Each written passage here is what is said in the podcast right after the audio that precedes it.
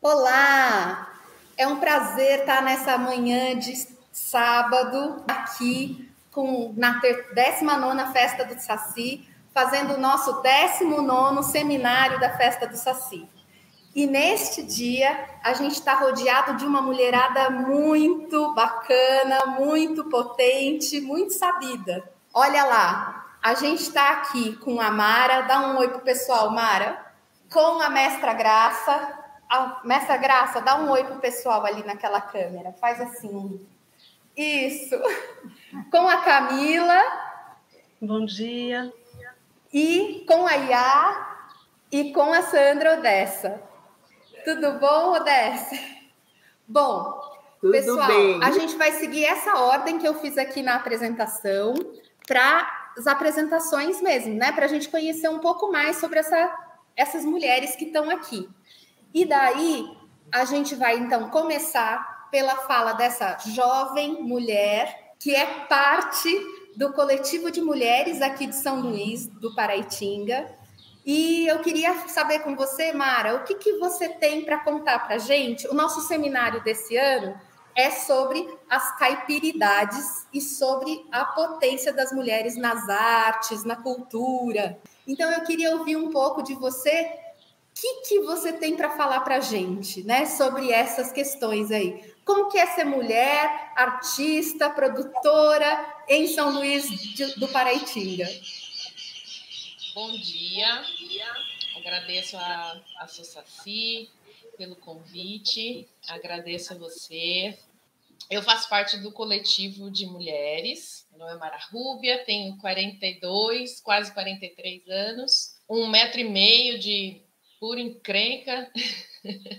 e o coletivo de mulheres existe desde outubro de 2016, que foi quando a Gisele Vieira, eu e a assistente social Marleide é, assistimos uma palestra aqui em, São Luís do Paraitinga, exatamente aí nesse lugar onde vocês estão, aí no, no prédio da cultura, sobre violência contra a mulher. Na época, nós havíamos feito convite para várias pessoas, várias instituições, algumas não compareceram, para a gente fazer esse levantamento sobre a violência contra a mulher aqui em São Luís do Paraitinga e, e região. Quem vê São Luís do Paraitinga, essa cidade festeira, alegre, bonita, pacata, né? Não imagina, mas aqui nós temos sim muitos casos de violência contra a mulher assim como muitas cidades, né? Assim como nosso país todo, o machismo ainda impera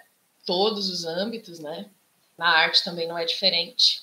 Nessa ocasião, a gente conversou e falou: nossa, a gente não tem uma instituição, nem um conselho, alguma coisa que seja é, em defesa disso, né? Que seja um trabalho contínuo. Às vezes a gente tem uma palestra ou outra, uma atividade, um grupo, mas não temos alguma uma ação coletiva que tenha um trabalho contínuo de fortalecimento das mulheres. Nessa ocasião, a gente conversou e pensamos em algumas pessoas algumas mulheres para a gente conversar, decidimos criar um coletivo de mulheres com o intuito de futuramente conseguir fazer o conselho, instituir um conselho de, de mulheres aqui em São Luís do Paraitinga e também desenvolver ações de fortalecimento das, das mulheres, ações junto à comunidade, às escolas. Então, fomos somando, foram entrando várias pessoas, várias mulheres que estavam afim. A gente é, montou um, um grupo de WhatsApp, uma página no Facebook e uma ação muito forte que até hoje faz bastante sucesso aqui, que é o programa Solta a Voz Mulher, onde nós trazemos várias discussões sobre o ser mulher, vários âmbitos, na arte, em casa, é, divisão de tarefas, masculinidade tóxica, muitos, muitos assuntos. E também a programação musical 100% feminina. Então, esse programa, que eu acho que foi a ação que mais deu visibilidade assim ao coletivo, e a página também do Facebook, né, que tem bastante é, muitas curtidas, né? Inclusive entrem lá, deem uma curtida e acompanhem a nossa página. E aí o coletivo foi crescendo, e aí as atividades, é, as atividades nas escolas, né, junto às crianças e os adolescentes para trabalhar sobre essas questões de igualdade de gênero, sobre violência também em casa porque as crianças, os adolescentes que crescem num lar onde existe esse tipo de violência, eles acabam normalizando, né? Acabam crescendo achando que aquilo é normal e muitas vezes acabam também reproduzindo. Então é um ciclo que não se quebra se não for discutido, se não for colocado em pauta, se não for trabalhado com as crianças e os adolescentes. E ações na praça também, durante o Dia da Mulher, a Semana da Mulher, discussões, palestras, rodas de conversa, ações de, de reconhecimento das mulheres aqui de São Luís do Paraitim, a partir de homenagens, né? A Dona Graça, inclusive, já foi uma das nossas homenageadas, é, e a gente pretende continuar, porque existem muitas, e é muito importante dar visibilidade para as mulheres, que muitas vezes o trabalho feminino ele não é reconhecido, né? Ele é atrás dos bastidores, assim, cuidando da casa, cuidando dos filhos, mas ali tem muito trabalho e as mulheres que seguram mesmo a onda, que carregam a sociedade nas costas. Então, esses trabalhos têm contribuído muito, eu acredito, para o fortalecimento. Muitas mulheres nos procuram também, às vezes até para tirar dúvidas sobre, sobre situações de violência mesmo, é, pedindo, pedindo orientações, pedindo ajuda. E a gente vem discutindo, muitas vezes a gente faz alguns encontros virtuais para discutir criação de, de material gráfico, né, e outras ações encontros virtuais também, de fortalecimento, de aprofundamento nas questões femininas, para não parar com o trabalho do coletivo, né? Espero que em breve a gente possa retomar com as atividades presenciais também. Sobre a minha vida artística, eu comecei a trabalhar com música quando eu tinha uns 20 anos. Eu já morei em várias cidades, sou caipira de nascença, assim, não sou luizense de nascença, né? Mas sou de coração, sou paraitingana e nasci na cidade de Socorro, que é também uma cidade do interior. E lá, né, a gente tem também várias expressões. Então eu cresci vendo a congada que o meu bisavô participava, que inclusive é uma congada que existe até hoje, que, que comparece aqui em São Luís nas festas do Divino. Isso também me emociona muito sempre. Mas durante a, a, minha infância e a minha adolescência, não, eu não tinha muito essa ligação, é, não existia muito essa valorização na, na, época, sabe? Lá nos anos 80, anos 90, né? Eu acho que o Brasil mesmo passava por uma fase assim, meio americanizada, uma cultura assim, meio meio americanizada, meio para fora, assim. E aí, depois que eu saí de Socorro e, e fui morar em São Paulo, é, fui morar em Campinas, eu passei a ter mais contato com a música popular brasileira e com alguns grupos parafolclóricos, né? Os grupos parafolclóricos são os grupos que expressam alguma, é, que fazem a, a, alguma alguma expressão folclórica, tipo maracatu, congada, tambor de crioula, mas que não são grupos tradicionais. É uma releitura, vamos dizer assim. E a partir do, meu contato com esses grupos, né, da minha inserção nesses grupos, eu passei a me aprofundar um pouco na cultura tradicional. Eu pensava, nossa, muito interessante. Então eu, eu quero ir na fonte, eu quero ir na raiz para ver como que é de verdade. Né? E aí, a partir disso, eu, eu, até fiz algumas viagens. Estive em Sergipe com o grupo de Pífanos Flautinhos Matuá, que é um grupo, inclusive, que sempre participou da festa do Saci. Foi assim que eu conheci São Luís do Paraitinga, a partir do grupo de Pífanos e o convite da nossa querida e saudosa Alice, na primeira festa do Saci. Então, essa é a 19 festa do Saci que eu participo. e aí, com esse grupo, eu passei a, a, conhecer mais sobre a cultura, a nossa cultura popular tradicional. Os grupos de pífano tradicionais, lá em Sergipe, estive na, na, na Bahia também, fazendo algumas pesquisas, e Minas Gerais. Então foi a primeira vez que eu passei a ter um contato mais profundo, assim, foi a partir deles também que eu conheci as caixeiras lá do Maranhão, a Dindinha, a Zezé, a Bartira, né, numas festas que a gente fazia, umas festas de São Benedito lá em, em Barão Geraldo, e elas participavam, então a gente fazia as rezas, depois fazia tambor de crioula, ah, era uma delícia. Ah, esses dias eu estava até vendo uma foto, que ontem eu estava assistindo um show de, delas e um amigo meu me mandou e falei, nossa, olha só essa foto de 20 anos atrás, né? Eu com a Dindinha ali, uma maravilha. Passei a, a, a me interessar mais. Aí eu mudei para Itatiba e entrei para uma banda chamada Namoradeira. E aí eu me aprofundei mais na cultura caipira.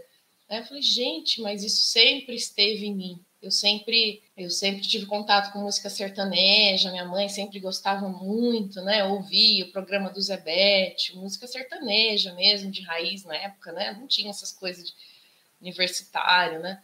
E aí eu comecei a pesquisar mais sobre isso. Aí em 2010 eu fui contemplada com a chamada do concurso para vir para São Luís do Paraitinga eu sou psicóloga também, trabalho na saúde mental, né? já trabalhei na, na parte social também, na educação. E eu vim morar para cá, tive muitos contatos, a partir do convite do também saudoso, querido, meu mestre, Inho Eterno. Comecei a participar da banda de apoio do Festival Junino e me integrar mais com os músicos daqui da cidade, né? Já tinha muita amizade, mas não, não tocava junto, né? Já, já tinha vindo para a namoradeira, com flautins, então eu já era reconhecida como musicista, mas não atuava diretamente com os artistas daqui. E aí, a partir disso, eu comecei a tocar com as pessoas daqui, que eram os, as minhas referências, os meus ídolos. E aí, a partir de um, de um festival junino que eu participei, na banda de apoio, mas eu, eu ajudei a defender a música Filho Fruto, da Adriana Salles. Aí a gente desceu do palco e falou: Puxa vida, acho que foi até o Fábio que deu o toque. Falou, Nossa, ficou muito bonito, vocês três no palco, cantando, tocando. Vocês deviam pensar nisso montar alguma coisa, né, com as mulheres. Veja bem. e aí instalou assim, a gente começou a se encontrar, conversar, chamamos a Darly, chamamos a Esther, na época ela não pôde, mas a gente foi somando. E aí nós criamos a primeira banda é, formada totalmente por mulheres, que é a Cianinhas. Então, a minha contribuição também para a cultura luizense foi essa de, de fundar, é, além de estar na fundação do coletivo, né, também fundar a primeira banda, uma, a primeira banda musical né, feminina aqui de São Luís do Paraitinga. E aí, a partir das Cianinhas, a gente pensou, ah, vamos fazer repertório de carnaval? Não vamos fazer repertório de carnaval? Porque aqui, né, São Luís, o carnaval ainda é festa mais movimentada, mais conhecida, e a gente tinha essa ideia, mas a partir dessa, dessa ideia, a gente foi lapidando, lapidando e pensando, poxa, tem outras, outras mulheres que trabalham com música, que tocam, né? Vamos pensar num outro projeto e é, criar outra banda, só de mulheres também. E aí a gente criou as Despirocadas, que atualmente está gravando o seu primeiro CD. As Cianinhas a gente gravou em 2019, o disco Canárias e Pintacilgas, que é maravilhoso.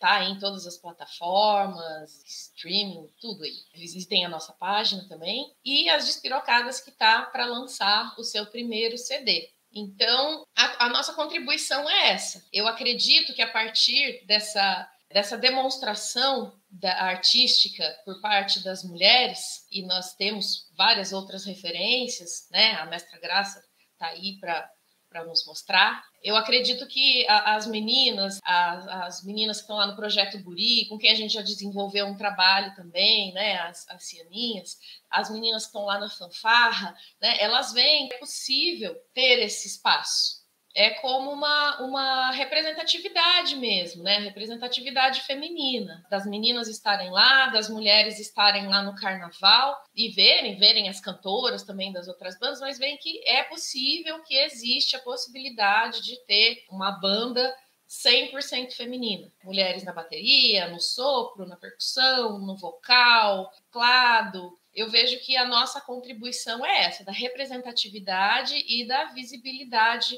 feminina dentro de uma cultura, de uma cidade onde até então as bandas de carnaval quando não são 100% masculinas, tem as suas representantes, claro. Nós temos a Maiara, a Tânia Moradei, a Renata, a Lia, a Michele, é, a Maria, várias cantoras que representam muito bem as mulheres, mas que também é possível nós estarmos em todas as áreas, né? inclusive na produção também. Então, a nossa contribuição é essa. Eu, eu fico muito honrada, assim, poder sempre participar disso e mostrar o nosso trabalho. Né? As Cianinhas vão se apresentar também na festa do Saci, acho que no sábado que vem, né? Eu espero que as pessoas acompanhem essa festa maravilhosa que está acontecendo virtualmente e que na próxima nós, nós possamos estar aí pessoalmente também mostrando o nosso trabalho.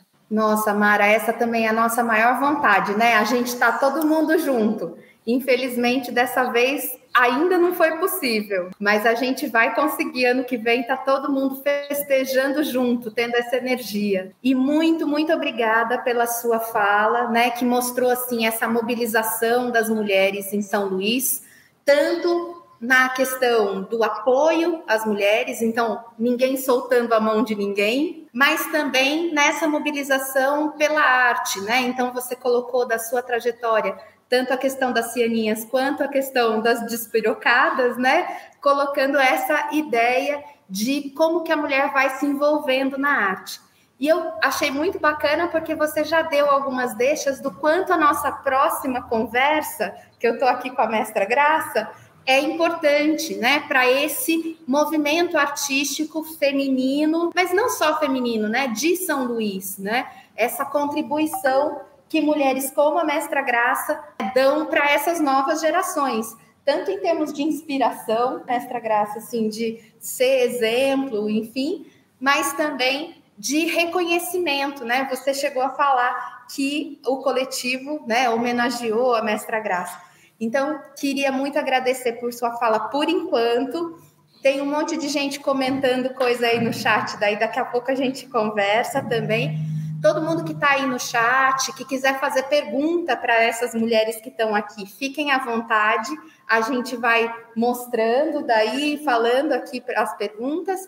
E agora a gente vai ter um bate-papo aí com a mestra Graça. Então, vou pedir licença para Mara tirar um pouquinho ela daqui da tela. Mestra Graça, né? Que honra ter a senhora aqui conosco. Eu que agradeço. Muito obrigada por essa chamada. Imagina, a gente é que agradece muito a senhora ter aceitado o nosso convite. A mestra Graça, ela, eu queria apresentar, né? A mestra Graça. A mestra Graça é uma mestra de viola aqui de São Luís, né? Reconhecida pelo seu trabalho, mas nem sempre foi assim, né, mestra? Essa história de ser violeira, de ser mestra e tal, começou mais recentemente, não é? É faz, uns, faz uns 30 anos que eu estou no 30 anos. Quantos anos a senhora tem? Posso perguntar? Pode, pode. Quantos anos? 79. Então, dos 79, 30. Estava com 50. Estava com 50 quando começou quando a comecei, tocar. Quando eu comecei. E da onde que veio essa vontade de ser tocadora de viola? Então, o negócio foi o seguinte: a gente frequentava a nossa capelinha lá, Nossa Senhora Carmo, e daí a, a, coordenadora lá sempre reclamava, né? Ai, que bom que tivesse alguma pessoa que tocasse violão para cantar, para animar, aquela coisa, né? Aí eu fui embora para minha casa. Eu nunca tinha pegado um violão na minha vida. Eu fui embora para minha casa e comecei a pensar, a mulher reclamando que a gente podia ter uma pessoa lá para tocar violão, fazer outra para cantar, né? Aí eu conversei com meu marido, meu marido era assim, muito de me pôr para cima, sabe? Que tudo quanto a gente, a gente falava, que das coisas boas, ele me apoiou muito, sabe? Como os filhos também me apoiam. Daí, eu falei com ele, ele disse assim, vai, mas eu trabalhava, menino, que nem um camelo, trabalhava na larinha com as crianças, né? Ele disse, vai, vai tentar. Aí eu tinha o meu filho dentro, que Deus levou. Daí eu conversei com ele, ele morava ali no Toninho Branco, não sei se vocês conhecem, né? Conheceram, né, o Toninho Branco. Aí eu, ali tinha uma pessoa que ensinava a tocar violão.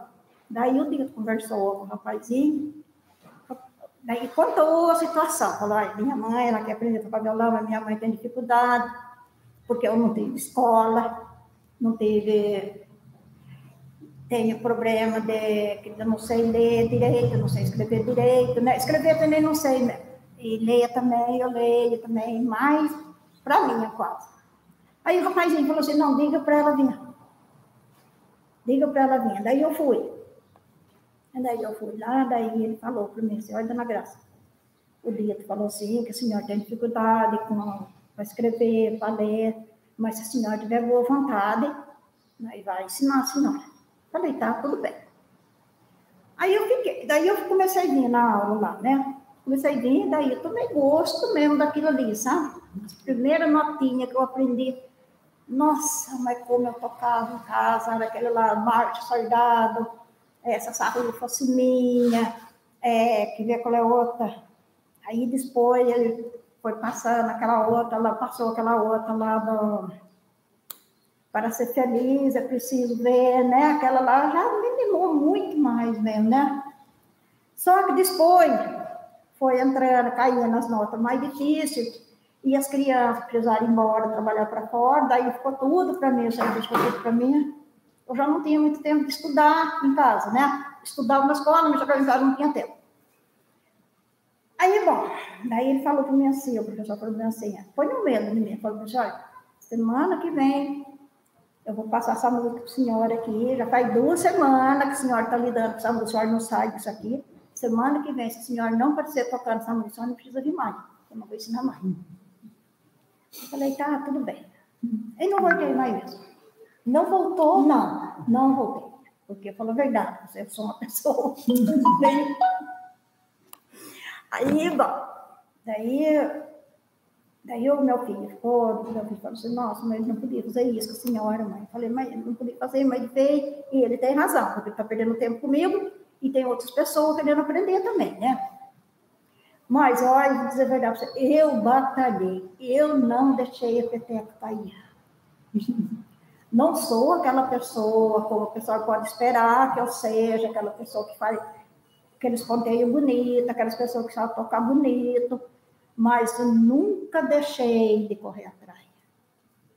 Daí eu corri atrás, eu vi uma pessoa tocando, ficava olhando como é que era aquela, aquele, aquela posição. Aí eu fui embora, morar lá na roça, lá perto, lá no sertão, onde eu moro. Paguei uma menina lá que sabia tocar violão, para ela me ensinar mais um pouco, né? Dispôs aqui, entrei no João Gaspar ali de novo, outra vez, em cima ali, tive mais um tempo ali Nunca deixei. Hoje, se eu faço isso que eu faço, como vocês viram fazer aquele dia, eu corri muito atrás. E não desanimei. E peço com as mulheres também que tem esse, esse, esse desejo que não desanime, porque tudo vai da opinião da gente. Né? E um pouco de falta de vergonha também, sabia? um pouquinho de falta de vergonha, né? a gente tem que ter cara de pau, né? Cara de pau. Já disse, você queria ter cara de pau? Além a gente erra alguma coisa, tudo, mas a gente faz de conta que tá tudo certo, né? Então tá certinho. Mestra, mas todo esse caminho que a senhora está contando para gente, né? De luta mesmo, de perseverança para conseguir aprender a tocar, né? com um monte de coisa contra, a senhora foi. Por quê? Senhora se sente realizada fazendo essa coisa de tocar? Assim? Nossa, nem fale. Nem fale. Olha, o violão, para mim, é meu companheiro. Um dia eu fui numa, eu fui numa reza, numa festa, nem festinha, né? Tem gente muito folgada, vocês sabem disso, né? Então, quer tocar, mas quer o violão dos outros. E eu falo a verdade, eu tenho, eu tenho mais ciúme do violão do que do meu marido.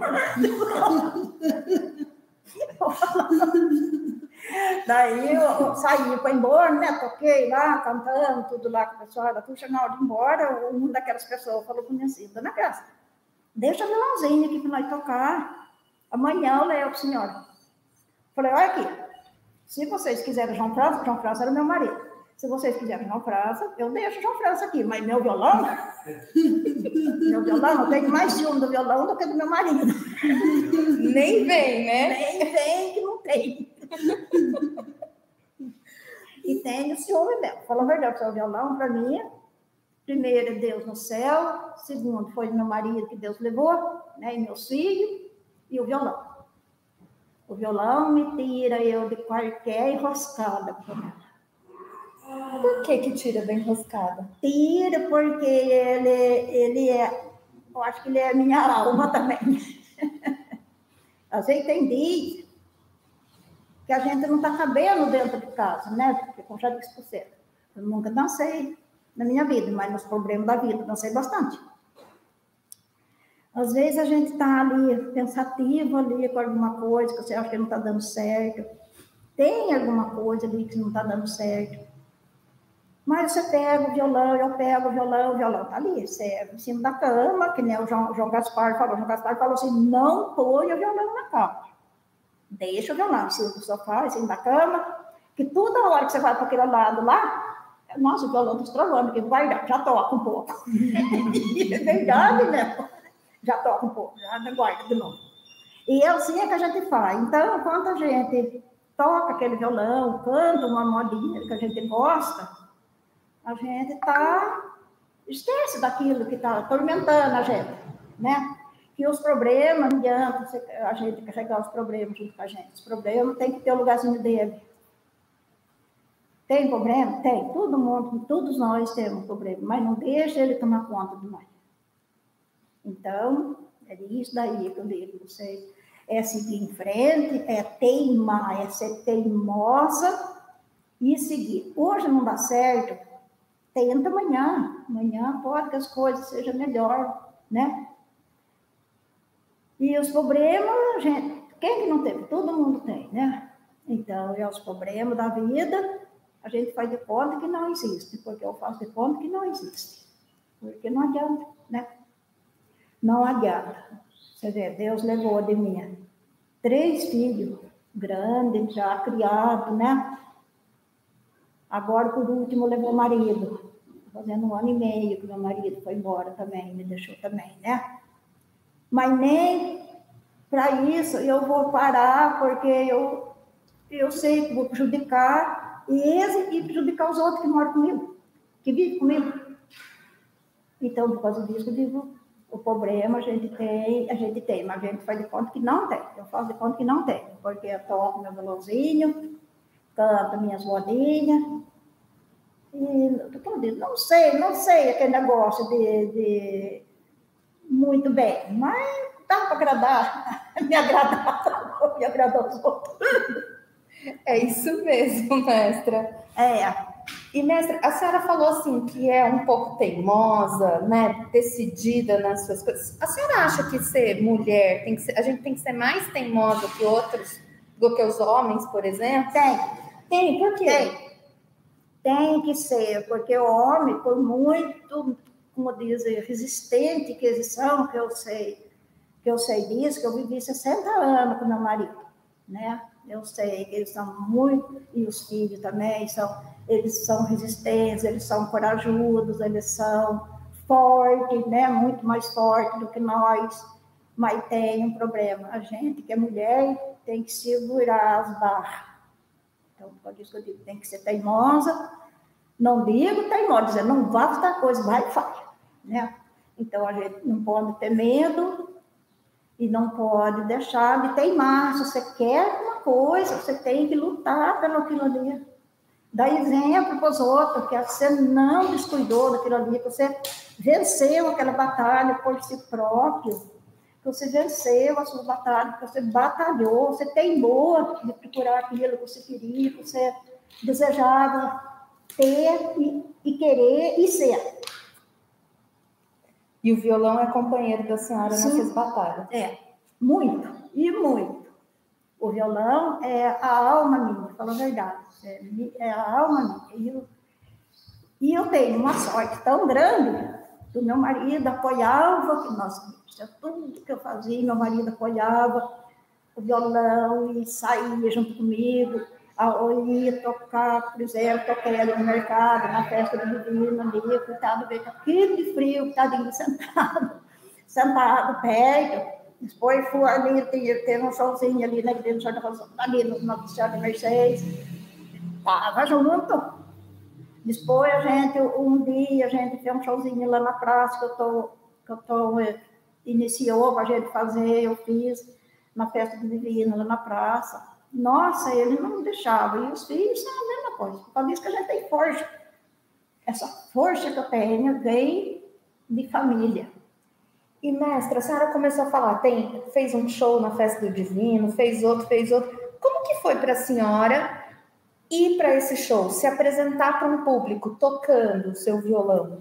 Ah, menino, foi, foi os dias mais felizes da minha vida. Você quer saber? Foi o dia mais feliz da minha, os dias mais felizes da minha vida, depois a gente foi lá também, né? Lá no.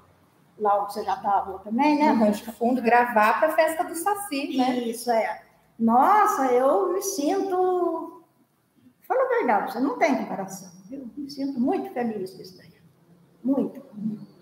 Ser admirada por uma coisa que a senhora faz e que te faz bem. Que te faz bem e que o povo diz que tá bom. Se tá bom, a gente não sabe, porque quem sabe é o povo, né? A gente faz do fundo do coração da gente. O que eu faço, tanto nas capelas que eu canto, como com esse showzinho que eu faço, eu faço com o coração. Eu não, como se diz, né? Eu agradeço a Deus e agradeço vocês tudo, todos aquele que me apoia. Eu agradeço, mas eu faço com o coração é uma coisa muito gratificante mesmo.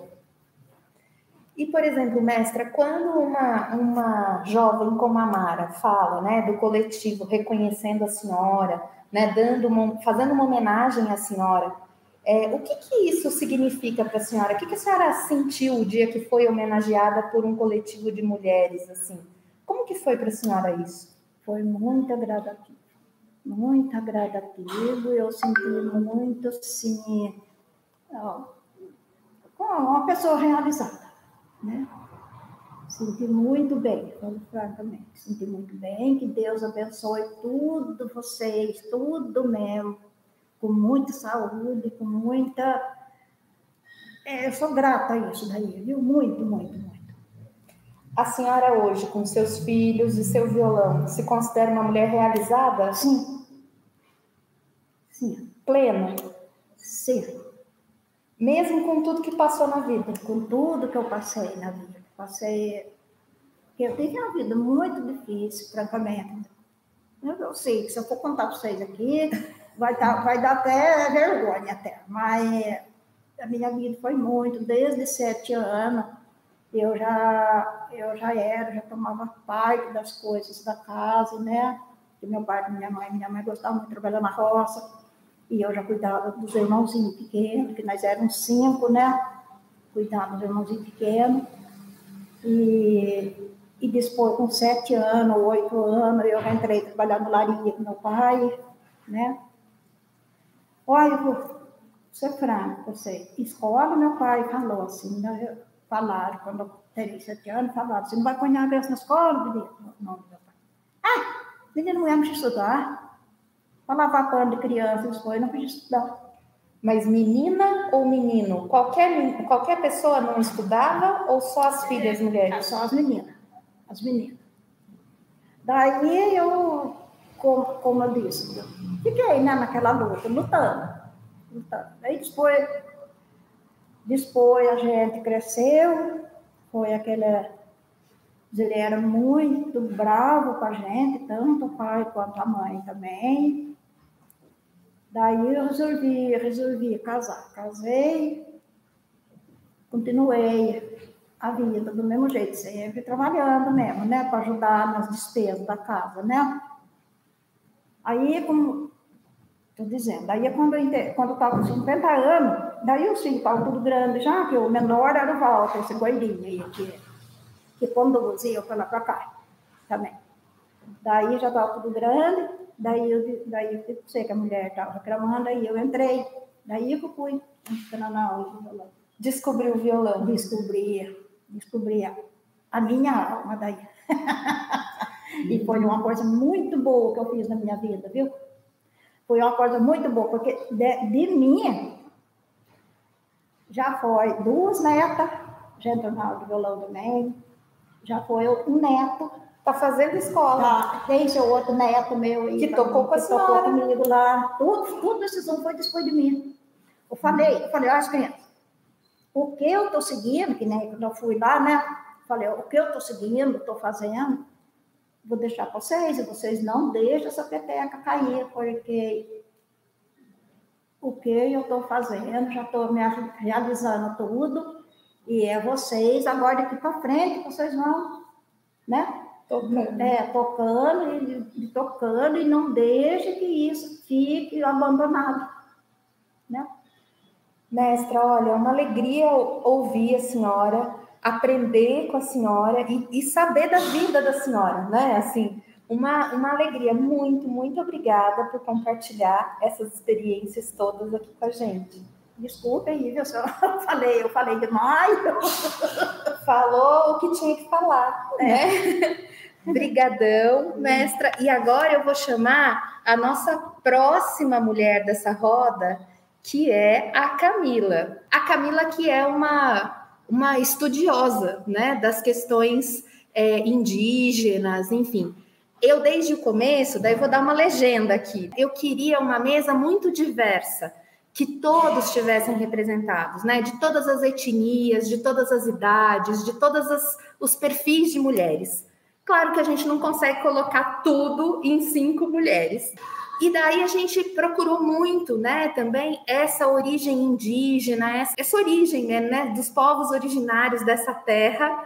E ah, daí a gente achou nessa busca a Camila, que vai falar um pouco sobre essas identidades, essas questões que hoje são tão importantes no país, mas também para essa região. Então, Camila, é com grande alegria que a gente te recebe aqui nesse seminário. E daí, é, queria muito que você falasse né, conosco e dividisse um pouco do seu conhecimento conosco. Ai, gente, muito obrigada. Uma maravilha escutar a Dona Graça, escutar a Mara. Um prazer te conhecer, Suzana. Agradeço a Associação também pelo convite, né, por por essa responsabilidade de representar é, a presença indígena aqui no Vale do Paraíba. E isso me levou e me instigou a, a essa busca. E eu encontrei um livrinho muito interessante que está disponível na internet, que é de um autor que se chama Paulo Pereira dos Reis, que fez um levantamento no final da década de 70, 1979, sobre a presença dos indígenas aqui no Vale do Paraíba.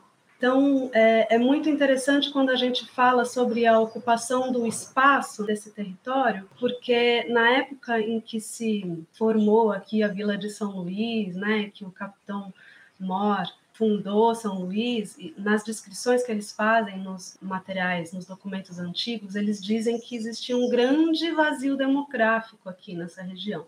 Mas, sem considerar que antes deles chegarem aqui, por volta do século 17, existiu uma, uma história anterior, né? uma camada é, anterior da presença indígena aqui na região do Vale do Paraíba que ela é quase apagada da nossa história. Então, quando a gente fala sobre povos indígenas aqui, em São Luís do Paraitinga, por exemplo, a gente sempre se remete a povos que estão distantes daqui, né? mas não faz essa é, referência à presença indígena aqui no Vale do Paraíba.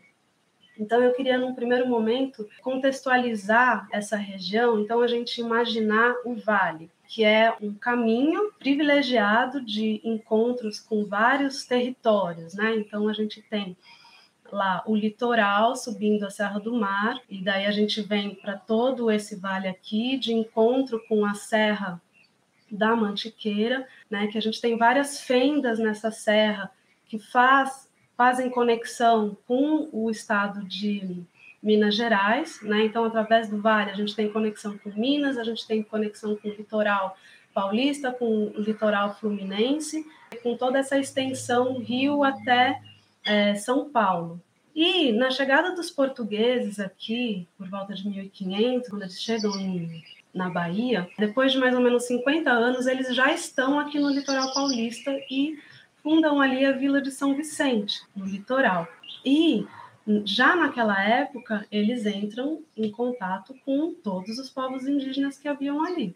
Né, especialmente no litoral, os tupiniquins e os tupinambás, que já faziam guerras entre eles. A gente estuda um pouco essa coisa do, da relação dos, do, desses povos. Quando a gente está na escola, inclusive a cultura da antropofagia, né, que era essa relação que eles guerreavam e quando eles tinham é, matavam uma pessoa, um tupiniquim, por exemplo, que matava um povo do Tupinambá, o Tupinambá ele ia lá pegar né, um prisioneiro do Tupiniquim e fazer aquele ritual antropofágico, mas naquele sentido de absorver todas as qualidades né, daquele guerreiro. Então era uma, uma questão ritual super forte. E nessa época eles entram em contato então com os portugueses e com os franceses. A gente remonta assim a nossa nosso estudo mesmo na escola. Os tupiniquins fizeram amizade com os portugueses e os tupinambás fizeram amizade com os franceses. E nessas guerras todas que eles instauraram ali a partir de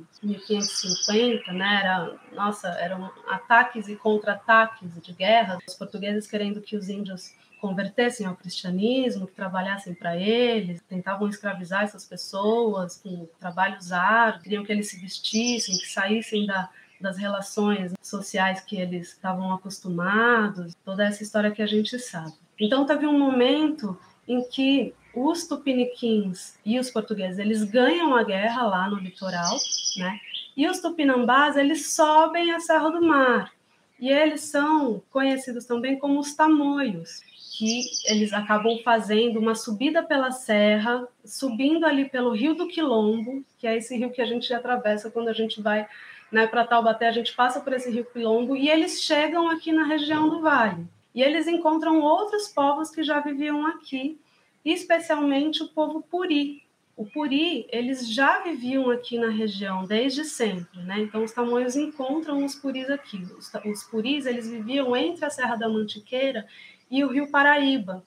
Então, imaginem vocês, naquela época, a riqueza né, e a diversidade socioambiental dessa região. Uma região de Mata Atlântica, riquíssima de biodiversidade, né? então, uma abundância absurda de frutos silvestres. É, raízes, carás, de árvores. Eles falam muito da sapucaia como uma fruta que eles né, gostavam muito, é, muitos animais de caça, a abundância de peixes no rio, né? Eles viviam uma abundância absurda. E, ao mesmo tempo, né, quando a gente pensa nesse corredor como vale, a gente pensa lá na cidade de São Paulo. Então, lá também tem uma, uma série de povos indígenas que também entram em conflito né, com os portugueses, aqueles que não são capturados ou aqueles que não são mortos, eles também fogem e vêm para a região do Vale do Paraíba. Então, o Vale do Paraíba é uma região assim é, de um estudo sobre as migrações desses povos indígenas aqui super importantes Parecem que tem estudos arqueológicos também, especialmente ali em Aparecida, que remontam diversas fases do desenvolvimento humano aqui nessa região. Povos tanto da língua tupi, como os tupiniquins, e quanto da, da língua G, como os tamoios, e recebem essa diversidade de, de povos que estavam em fuga nesses conflitos constantes. Daí, acho que só por uma curiosidade, tem um, um momento em que o padre Anchieta sai com Manuel Nóbrega, quando quem já foi a São Paulo sabe ali naquela Avenida da Consolação tem um, um, grande painel do Padre Anchieta. Ele sai da Vila de São Vicente porque ele diz que ali as pessoas elas não querem ser cristianizadas, as pessoas né, têm uma relação muito promíscua porque eles não, não, não viam a poligamia como algo natural. Então ele resolve sair de lá e vir para é, onde hoje é a cidade de São Paulo e ele faz a primeira missa lá onde hoje é o colégio, do pátio do colégio. E eles instauram uma guerra com um povo amigo ali. Daí acho que vocês vão lembrar também, quando eu fiquei lembrando assim dos meus estudos de quarta série, que tinha um, uma liderança indígena muito poderosa ali na região de São Paulo, que era o Tibiriçá. E ele tinha é, muitos filhos, uma delas era a Bartira, uma indígena, que se casou com um português, que é o João Ramalho, que é nome de rua lá em São Paulo. E eles instauram uma guerra tão grande lá, que eles praticamente exterminam grande parte do, dos povos que estavam ali, e eles vencem aquela guerra e instauram ali, fundam é, São Paulo. E o Tibiriçá, ele vivia ali onde é hoje o convento São Bento, a aldeia dele era justamente ali. Então ali era uma região também de diversas aldeias indígenas, né? Mas que os colonizadores, os conquistadores fizeram de tudo para usurpar essa terra. Então, quando a gente fala, né, sobre o momento pulando aí três séculos de história, né, do, do século XVI, XVII para o XVIII, quando essa nossa região aqui de São Luís ela é oficializada, a gente já tem, na verdade, como diz o professor Tadeu, né, o professor Judas Tadeu, no livro que ele tem aqui, Imperial São Luís do Paraitinga, ele fala que já estava instituído um ethos da cultura caipira aqui porque o extermínio dos povos indígenas nessa região foi tão grande, então, para vocês terem ideia, que já em 1575 os tamoios estavam extintos praticamente. E essas guerras continuam por séculos a fio. Daí, em 1771, quer dizer, um pouquinho depois da fundação né, aqui de São Luís, que foi 1769, os puris, que eram originários dessa região, também são extintos, com uma baita de uma brutalidade, aquela que a gente né, já, já, já, já sabe há muito tempo. Então, com mortes muito terríveis, com processos de escravização terríveis, com processo de cristianização que, que muda completamente o, o, modo de vida nômade desses povos, faz com que eles fiquem mais sedentários e ao mesmo tempo eles vão né, se extinguindo, mas os portugueses eles fazem algumas é, alianças assim, alguns tratados de paz para conservarem a presença das mulheres indígenas. Então tem várias situações, né, desses documentos que contam que eles matavam todos os homens, mas eles, o capitão geral lá de São Paulo, ele dizia para deixar manter as mulheres e as crianças vivas. Então se as, mulheres, se as crianças roubavam, por exemplo, uma roça é, de um português, era para poder pegar essa criança, alimentar essa criança, vestir essa criança, batizar essa criança, né? E as mulheres também, para que elas pudessem voltar para sua aldeia. E isso faz muito sentido, porque a fundação da cultura caipira, quer dizer, essa, essa gente, né, caipira, é a fusão entre as mulheres indígenas, né, esse encontro, essa relação entre as mulheres indígenas com os homens portugueses. Então, a partir do momento que esses homens eles simplesmente saem do mapa, né, elas começam a gerar novas vidas dentro de uma nova de um novo modo de vida que é esse encontro né, cultural entre é, indígenas e portugueses então, só para falar um pouquinho sobre quem eram os puris, né, que são essencialmente dessa região, os documentos dizem que eram pessoas muito fortes, muito ágeis, que eles sabiam andar muito bem aqui nessa região, né, navegavam muito aqui nessa região também, né, que é uma região farta de corpos d'água, né, de corpos hídricos. Os homens tinham essa habilidade da caça, da pesca, é, as mulheres a responsabilidade da alimentação, da coleta de frutos e de de raiz, da manutenção dos utensílios, é, as tigelas, as cabaças, as cestarias, os balaios, tudo isso que a gente sabe que a cultura caipira também traz com forte presença até hoje, né?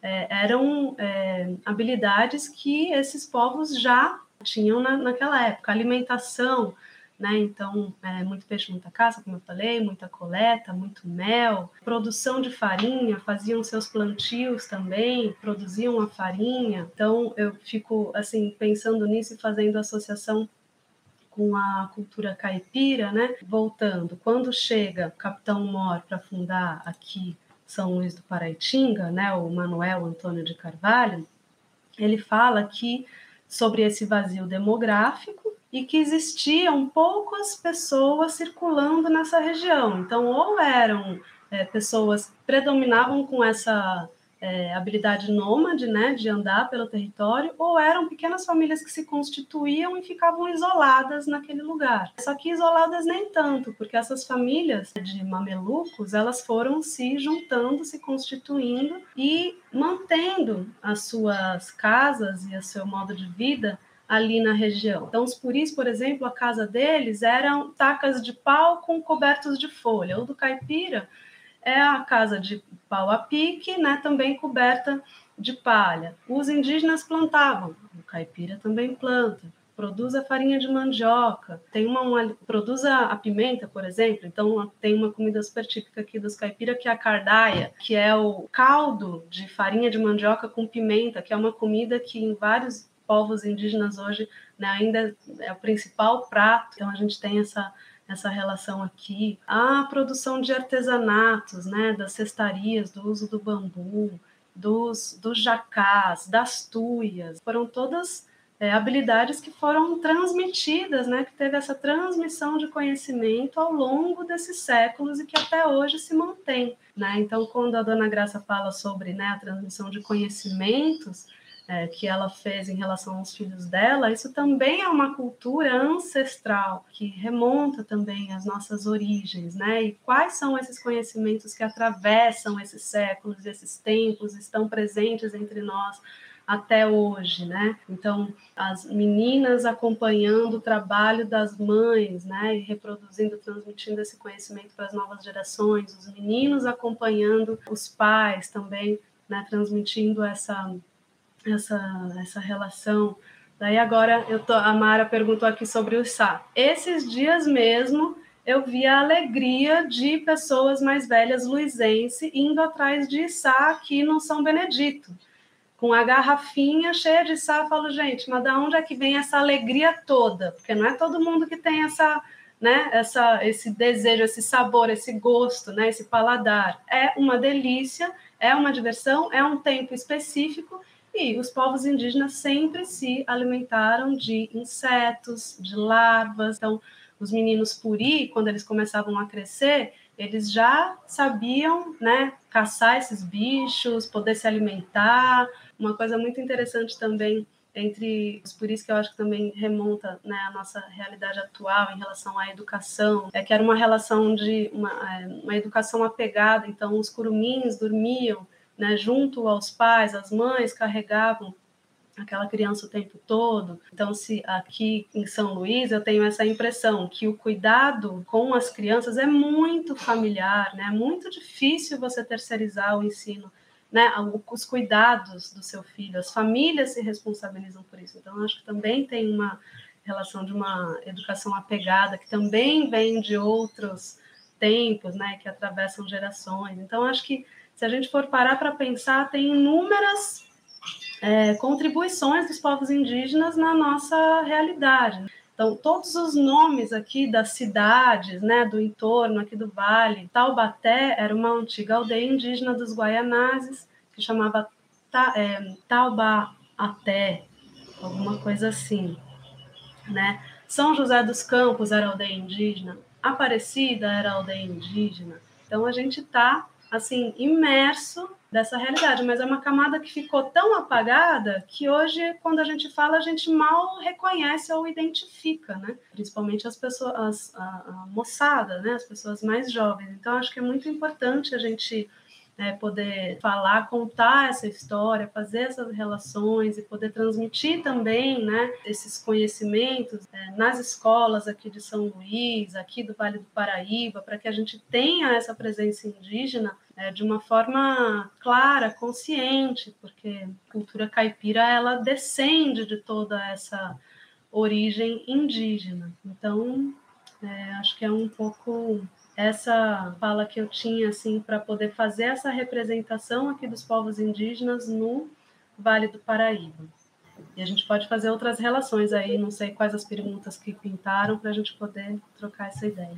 Camila, muito, muito obrigada pela sua fala, né, que vem assim mostrar esse apagamento, esse silenciamento, né, essa, uhum. essa falta que é assim, você evidencia o quanto ela está presente, mas o quanto a gente não consegue ver enxergar. também, né? uhum. enxergar efetivamente. Então, sua fala ela é muito boa para a gente começar a limpar os nossos óculos e começar a uhum. olhar essa realidade que a gente vive, né? Uhum. Ver as contribuições, as pessoas vão falando sempre em contribuições etc. Mas na verdade é muito mais do que contribuição. É o lugar onde a gente está a gente só está nesse lugar porque alguns ancestrais já estiveram aqui. Então, é tudo. A gente é muito herdeiro dessa história e, e apagou a relação com essa, com essa herança. Então, sua fala ela é muito rica. Não tem propriamente perguntas ainda no chat, mas a gente vai também provocando o pessoal para, se tiver perguntas, por favor, fazer. Mas tem muitos elogios, né? Eu fui até postando alguns aí é, principalmente porque temos questões aí em relação a marco temporal, enfim. Uhum. Acho que a gente podia até retomar isso daqui a pouquinho, Sim. mas eu vou pedir licença para você para a gente falar um pouco com a nossa próxima mulher potente, né, que está aqui do meu lado, a Iá. Então eu vou pedir licença, Camila, tirar você um pouquinho da tela para começar a conversar com a Iá. Tá Só bom, gente. Bom, e eu tô aqui agora com a Iá, né? Iá que é uma Yala Yala Orixá. Yala Orixá. Travou a minha língua aqui. É difícil. Yala Orixá e Rainha da Congada. Também. Né? Iá, qual é o sentido, qual é o significado de ser uma liderança religiosa na cidade de São Luís, no, no, porque a sua casa é ainda no, numa área rural, não é isso? rural. Como que é isso? Como que, que sentidos tem isso? É isso é diferente de outras realidades? Como que é? Então, nossa casa é uma casa de iniciação, né? Casa de trabalho. É. E o nosso grande trabalho lá, além de iniciar, a gente tem uma área de preservação, porque a gente cultua terra, água e folha. Sem isso não existe orixá. Esse é o erro é ser orixá. Sem folha não tem orixá. E a água pura, água fresca, faz parte total do nosso. Então, a gente entende que a gente tem que estar no momento de preservar tudo isso. Nossa área de preservar. Então, lá na sua casa, você tem tanto um lugar para exercício da sua fé, é. mas esse lugar para exercer a sua fé precisa desse. Ser preservado. Dessa preservação. Então, a gente já tem uma preservação grande e autossuficiência também para quem está na terra. A gente planta a jussara. Olha. trabalha com jussara. E o que, que vocês fazem depois com essas coisas que vocês plantam, a jussara e a tal? polpa da jussara, né? Porque o palmito a gente não usa. Usa a polpa, né? E faz o quê? A polpa da jussara é tão boa quanto do açaí. Um gosto diferente, mas é tão boa quanto, né? Entendi. Porque são parentes, a vegetal, a jussara e o açaí. Lá ficou, né? E aqui ficou a Jussara não peça, ela, ela, né? E retomando um pouco a fala da, da Camila, a Jussara também tem a ver com essa ancestralidade desse lugar, desse, desses povos que habitaram esse lugar antes de nós. A Jussara, é? ela aparece lá na primeira missa. Tem uma oferenda de Jussara lá, de palmito, né? Já desde o começo dessa é, história. E é uma coisa que está em extinção. Mas a gente conversou um pouquinho antes e a, a senhora estava falando para mim, Mia, que tem outras casas, outras famílias, né? E que cada família, cada casa tem uma tradição, um jeito de ser. É. Você pode explicar isso para gente? É, porque não é uma nação, né? São casas, gente. E é, tem alguma uma cosmovisão. Mas cada um tem a sua, sua colher, seu jeito de cozinhar, seu jeito de cantar, o seu baque. Até de contar, tocar, né? Cada órgão de cada casa tem um, uma peculiaridade diferente. Então a gente não é uma coisa única. A gente tem uma cosmovisão. Mas é muito respeitada cada casa, seu jeito de fazer. Minha mãe dizia: não tem ninguém errado, só tem gente diferente. É assim que eu fui criada. Um respeito total para toda a diversidade. Assim como na Congada também, né? E como que é para uma IA né, uma, uma liderança religiosa. Feminina. De, feminina. É feminino, é um culto feminino. O, a, o candomblé. O candomblé é um culto feminino. Na época de Getúlio começou a entrar homem. Até então é, sempre foi mulher. E as grandes casas tem mulher na frente. Bonita as casas dos homens, mas é um culto feminino. Porque mãe, né? É zeladora da casa, zeladora daquelas pessoas. Você tem que ter um para gerar, né? Para a vida, né? Para a vida dessas pessoas, do culto, dos orixás. Então, para mim, é um culto feminino. Eu não sou, eu não sou mais. É... Eu não sou o quê? Eu não sou anti-homem, mas é, assim, e assim, eu tenho três que tocam, meu companheiro no mundo. É. E sem eles, eu muito pouco eu conseguiria. Porque eu, eu quero, de repente eles fazem. Então, sempre estão presente essa força masculina é muito importante para nós. Para mim, o tempo todo a força masculina é importante. Senão, não, sim. não gera, né? Sim, sim, precisa desses é. dois, né?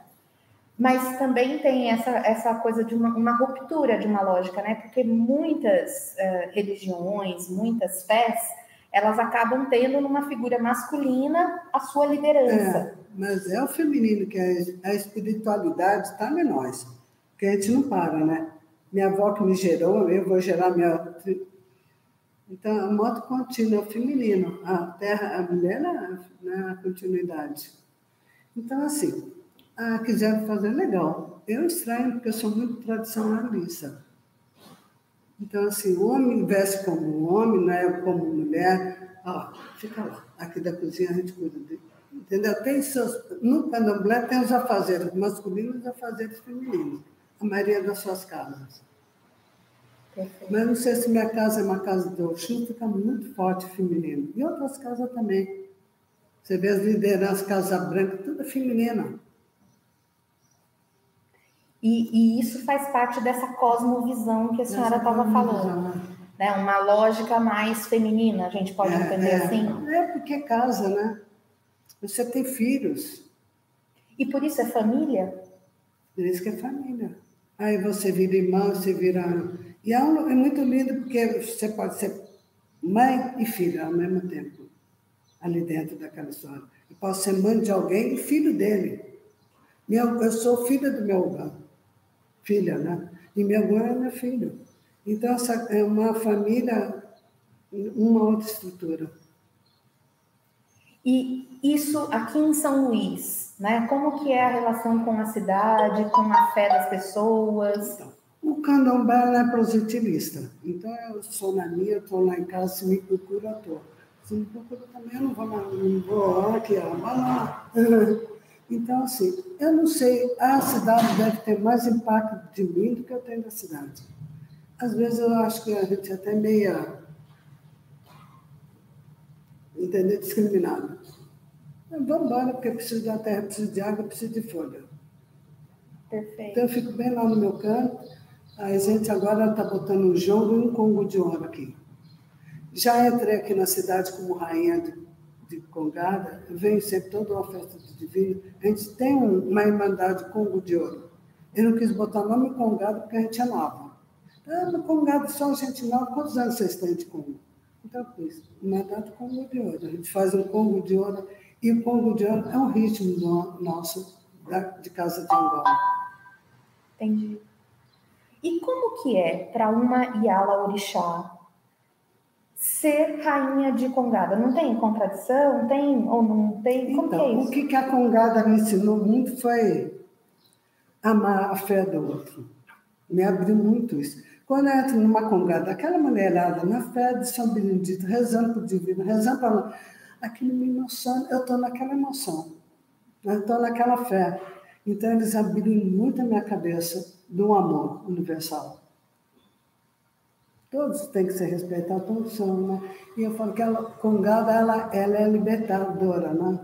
Lá dança velho, dança bonito, dança feio, dança quem dança, dança, sabe dançar, quem não sabe dançar, tá tudo lá. A gente vai chamar a Mestra Graça para a próxima vez. É. Aí tem gente com cadeira de roda, tem neném, tem mulher grávida, tem tudo ali. Então a congada tem essa beleza, né? Então a gente chama de louvor e alegria. A gente faz um louvor com muita alegria, com samba, mulher sensual dançando. E tá todo mundo junto. É. E essa ideia do louvor e alegria, em alegria, né, também é uma coisa que, que é um pouco desconstrução de algumas lógicas religiosas que são da tristeza, da culpa, né? É. Como que você vê isso? Você falou um pouquinho antes assim que essa energia te captou, te capturou. O amor, o amor. Eu vou muito pelo belo e pelo amor. E a Cangola é muito bonita e o amor deles é lindo. Eu, eu, quem, me, quem, me, quem me coroou foi a Joaquina, que para mim é russa, porque ela é do meu bairro. Então eu conheço a Joaquina muito novinha, a família dela toda. E ela que me coroou. Entendeu? Então foi mulher que me coroou. Foi tudo muito direitinho. Conta essa história da, da coroação, porque tem um lugar aí que ela aconteceu. Aí, quando, eu tava, quando ela estava nos iniciando, na escola de, de Tremembé, ela estava iniciando, a gente saía nas congadas para pegar molejo, pegar, né? Aí a gente falando, a gente vai, vamos lá para a praça, onde é a, a matriz, não, como chama, não é a igreja? Basílica.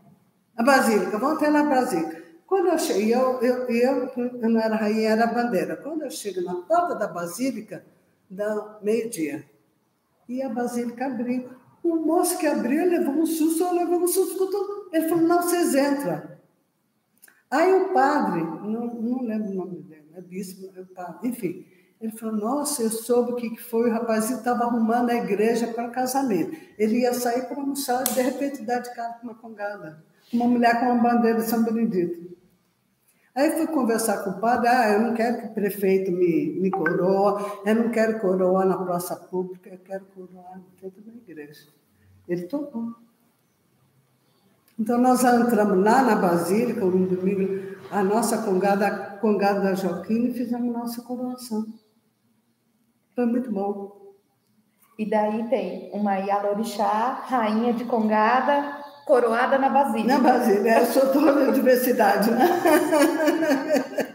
e moro em São Luís do Paratinga, que não tem laço de casa de santo aqui. Apesar que aquele quadro que tem ali, até perguntei para ele, na, no desenho ali tem umas mulheres com torso, e torso nagô, não é qualquer torso, assim, é um torso que a gente reconhece como nagô, que vem lá do, do pessoal, entendeu? Da Bahia. E tá ali, ó. Então tem laço, que também acho que como indígena foi esquecido aqui. Sim. É reviver essas histórias. Pode doer muito reviver essa revive, né? É, mas a gente mas que tem teve, que lembrar, teve. Né? Tem que lembrar, né? É. E ah, deixa eu te perguntar uma outra coisa. É, a, a, a senhora falou para mim um pouquinho antes que começou na Congada na escola de Congo São Benedito do Herê. Ah, ah, sim, lá eu sou rainha. Mas quem me introduziu mesmo, que eu, as primeiras cotejos que eu fiz foi com a Joaquina, do Alto do Cruzeiro aqui em Tabaté. E tem uma diferença entre as e duas? Uma, e a, eu acho que a Joaquina tem uma, uma liberdade de ação muito grande, porque ela me aceita com roupa sacerdotal, que eu uso a tal da roupa batana, ba, baiana, na congada. Eu saio como ela orixá, não saio como rainha, que todas as rainhas são, final. Eu só saio se eu falar que não pode ir. Então eu saio assim. Então, é, seria quase que um sincretismo entre eu e ele. Né? Eu não, não, não misturo os nossos, meu, meu sagrado com o sagrado dele, mas eu respeito com todo amor o sagrado deles. E acredito que eles comeu.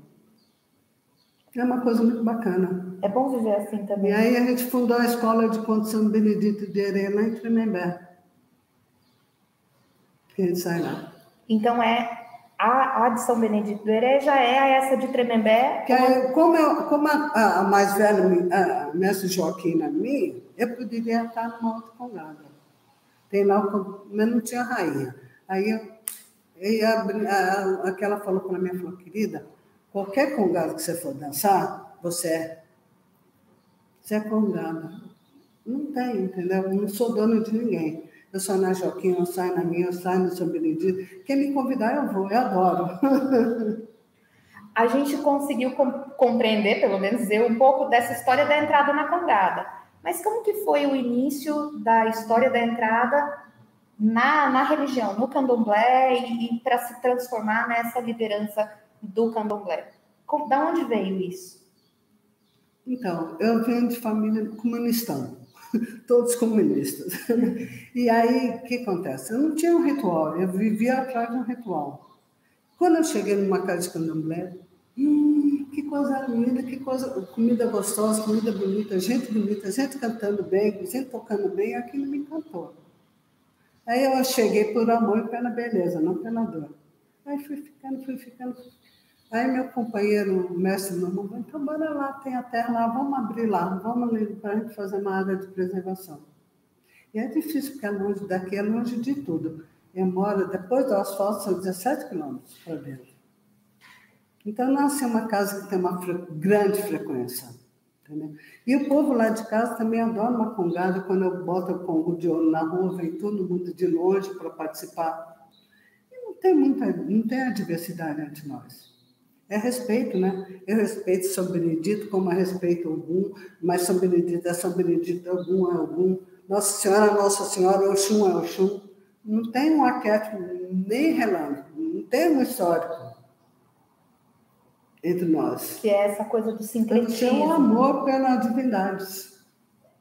Então, eu vou no Raro Cristo, eu vou lá, respeito Cristo, me emociono com o Rara, com Cristo o amor das pessoas no culto me leva a entender isso daí. Mas eu sou odiado. Teve um momento em que a gente também estava conversando, você falou, né?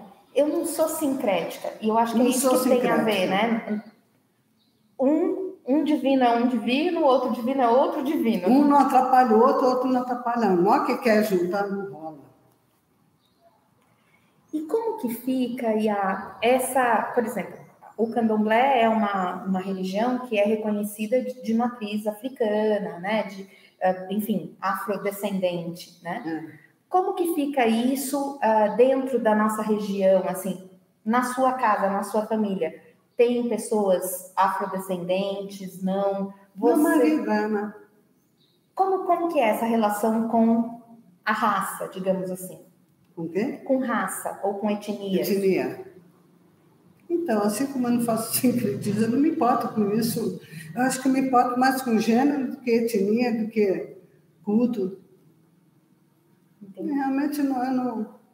Quer, quer, não quer, eu estou na minha casa. Eu, realmente eu me, nunca me senti discriminada, pode ter um monte, não me sinto, não me ataca, não vejo, não discrimino, portanto, né? mas eu não vejo. Mesmo Iaô vem na cidade com roupa de Iaô, que é uma coisa, um afro-deslumbre, a roupa de Iaô, né? Vem, faz pampa, nunca foi, não teve ninguém abusando. Olha com simpatia, com espanto, né? Mas eu não, eu não sinto a discriminação nunca. E elas também não sentem. Perfeito. Essa coisa do equilíbrio, né? É uma outra coisa que eu acho que é importante da gente pensar, um equilíbrio ecológico, essa coisa da vida, né? Dessa preservação dessa mata é, nessa cosmovisão que você estava dizendo, tem tanto a ideia do feminino, né, da importância do feminino, do como dessa desse equilíbrio da vida. É o feminino, a vida é o feminino, continua sendo feminino. A preservação de água, a preservação. Agora a gente também está fazendo a, a, segurança alimentar do candomblé. Das comidas, a gente está procurando milho, cloro, a gente está procurando. Todos os grãos que a gente tá, que usa, a gente está procurando que ele seja limpo para ter essa segurança e continuidade, né? Guardando semente. Quem quiser, as outras casas que puder, a gente tem. Então, está trabalhando nessa memória dos grãos também. Que projeto bacana. E a ideia é trocar daí? Ah, não, não apareceu, eu estou muito ali, mas sempre conversa isso, mas é trocar mesmo. Dentro das casas não apareceu ninguém querendo isso. Ou porque não sabe, porque no momento vamos saber que a internet libera nós, né? Já, já estão sabendo. E é lá na minha casa também a gente cultua, que ela está falando, o índio é o orixá brasileiro, é o orixá da terra. Quando chegaram aqui, tinha esse já, o ancestral indígena. Então a gente também tem o máximo respeito por esse, cultua esse ancestral também. Que também tem a ver com a terra preservar, né? Então, essa área de preservação é uma área que a gente procura muito então, transformando a nossa terra, que são sete alqueires, em área de proteção privada, permanente. Permanente. O seu marido está lhe dando, dando umas dicas, né? Daqui a pouco eu chamo o senhor aqui para aparecer também. É ele que também, essa coisa da preservação da terra. Nossa casa lá é uma casa muito antiga, de pau a pique, ela tem mais ou menos 200 anos. Acho que deve ser dando tempo aqui também. É uma casa antiga que a gente preserva de tijolo, de telha, toda preservadinha. Então, essa faz questão de preservar tudo isso. Né? A gente é uma área de preservação, tanto do culto quanto da terra e casa. E as pessoas da sua família que frequentam a sua casa sabem de tudo isso, compartilham desses ideais, desses valores? Filha, hoje em dia tem evangélico, tem polícia, tem a família hoje em dia está complicada. Tem traficante, tem, tem polícia, tem. Tudo tem, né? A filha que casou. Então, nem sempre tem. A gente, de filhos, a gente teve só um dele iniciado para nós. Dois. Dois meninos. Mas a família a gente faz. A família que vem na nossa, mais importante que a nossa família sanguínea, que vem pelo amor. O amor é primordial nesse culto. Se não tiver amor, você não faz, você não, não tá aqui, não dança, não nada, né? E o canto e a dança? Qual é a importância deles dentro da, da celebração desse ritual? Então, a gente, como a, a cultura negra, a gente canta para tudo. A gente canta para cozinhar, a gente canta para acordar, a gente canta para dormir, e a gente chama de reza. São rezas, cantavam, né? E o canto e o tambor e o ritmo ela facilita o nosso transe. O baque. E o transe é tudo para uma pessoa. Pode levar a um bem-estar muito grande, mas pode levar a loucura, né? É transe, né? E as pessoas nessa história de transe vão se resolvendo muito. Vão se encaixando, vão entrando nos seus arquétipos. Né? É muito, o universo candomblé é muito bonito. Todo mundo acha que a gente só mata galinha preta. Não mata galinha preta, filho. É outra coisa se mata galinha preta, mas não é o nosso foco. Nosso foco é preservação, é cantar, é dançar, é manter a, a, o culto dentro de uma raiz máximo que a gente pode matéria, né? Porque hoje em dia está muito moderno tudo, né? Todo mundo misturando tudo, né? É daime com candomblé, com bala. Beleza, acho lindo, mas acho que tem que ter algumas casas que ficam na sua raiz. Ficam se mantendo, né? E a sua é uma dessas. É, eu acho que também a gente não se contamina, porque está longe de tudo. Iniciando santo, eu conheci o bonito. O bonito falou: vamos embora, vamos embora, vamos brilhar. Então, eu conheço muito pouco de outras casas. Eu conheço a minha. E acho que é bom para mim preservar a minha pureza. Perfeito. Mas também na rua com o nosso pombo de ouro, estou aí na rua, uma rainha de pombo saindo. E não é secretismo na minha casa é isso, lá é, e eu sou, na Rússia, eu, eu sou, ela, ela é autoridade, eu estou ali em cima do conhecimento dela, estou ali em cima do respeito que ela tem por tudo, o respeito que eu, eu vejo ela como uma comandante, então eu tenho uma subordinação a ela, na minha casa eu. Em cada espaço tem. Cada espaço tem, é como tem lá São Benedito, na minha casa é algum, sei lá, que, que é o sincretismo enfim, mas dentro do meu espaço é isso. Dentro, e aquelas mulheres me levam a amar tudo isso. O amor que elas têm me leva muito a amar isso. Tem uma coisa que, que você falou, né, e que eu queria retomar, essa questão da congada, né? E essa alegria, né? Do, louvor e alegria. Louvor e alegria, né?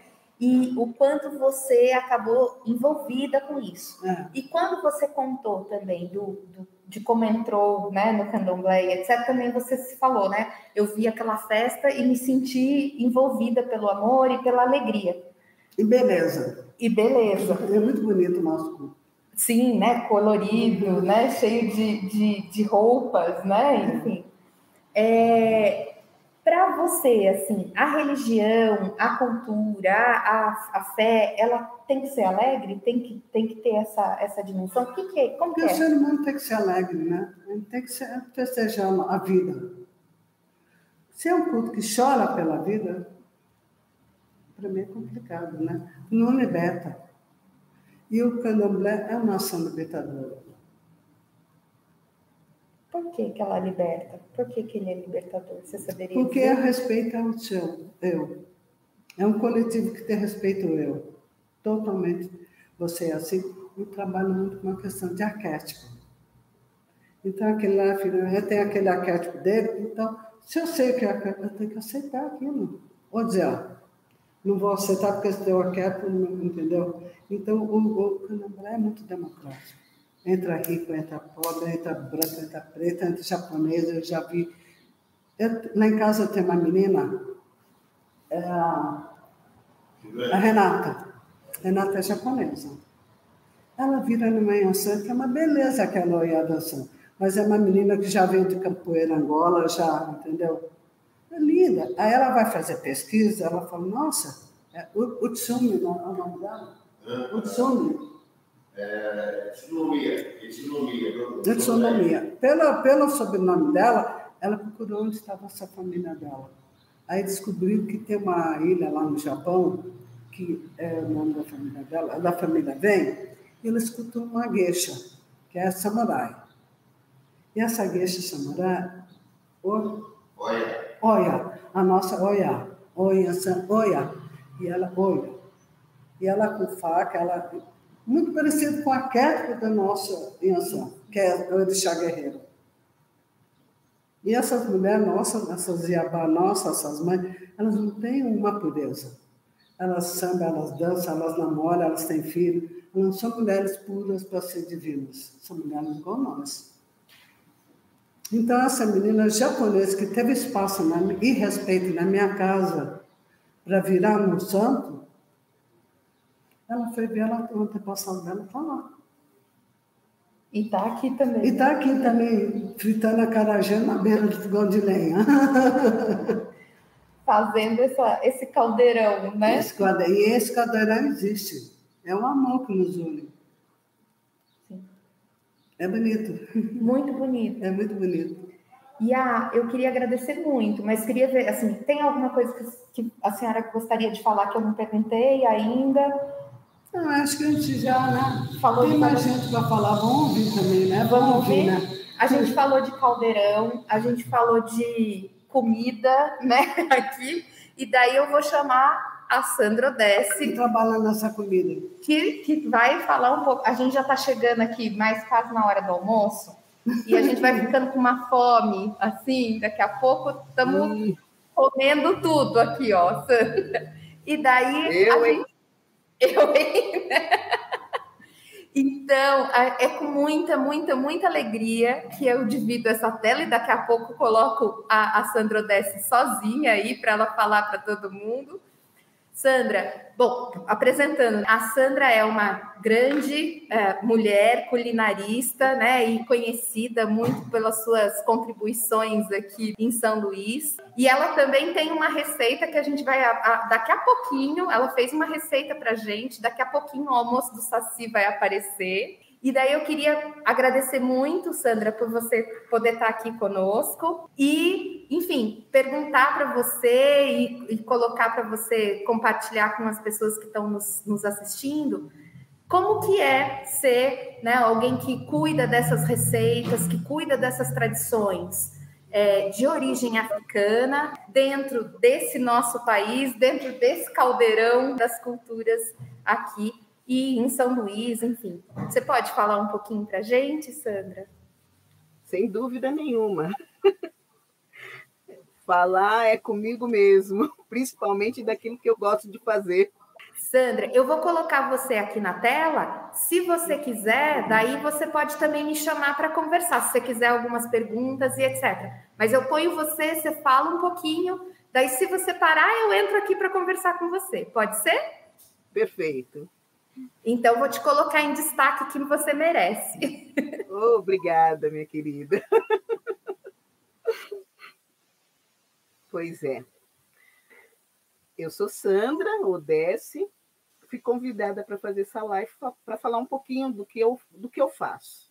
Eu estou meio emocionada com a possibilidade de falar daquilo que eu amo fazer, principalmente para esse público que é misto, que a gente está vendo aqui, não vê ao vivo e a cores, mas a gente sabe que está aqui.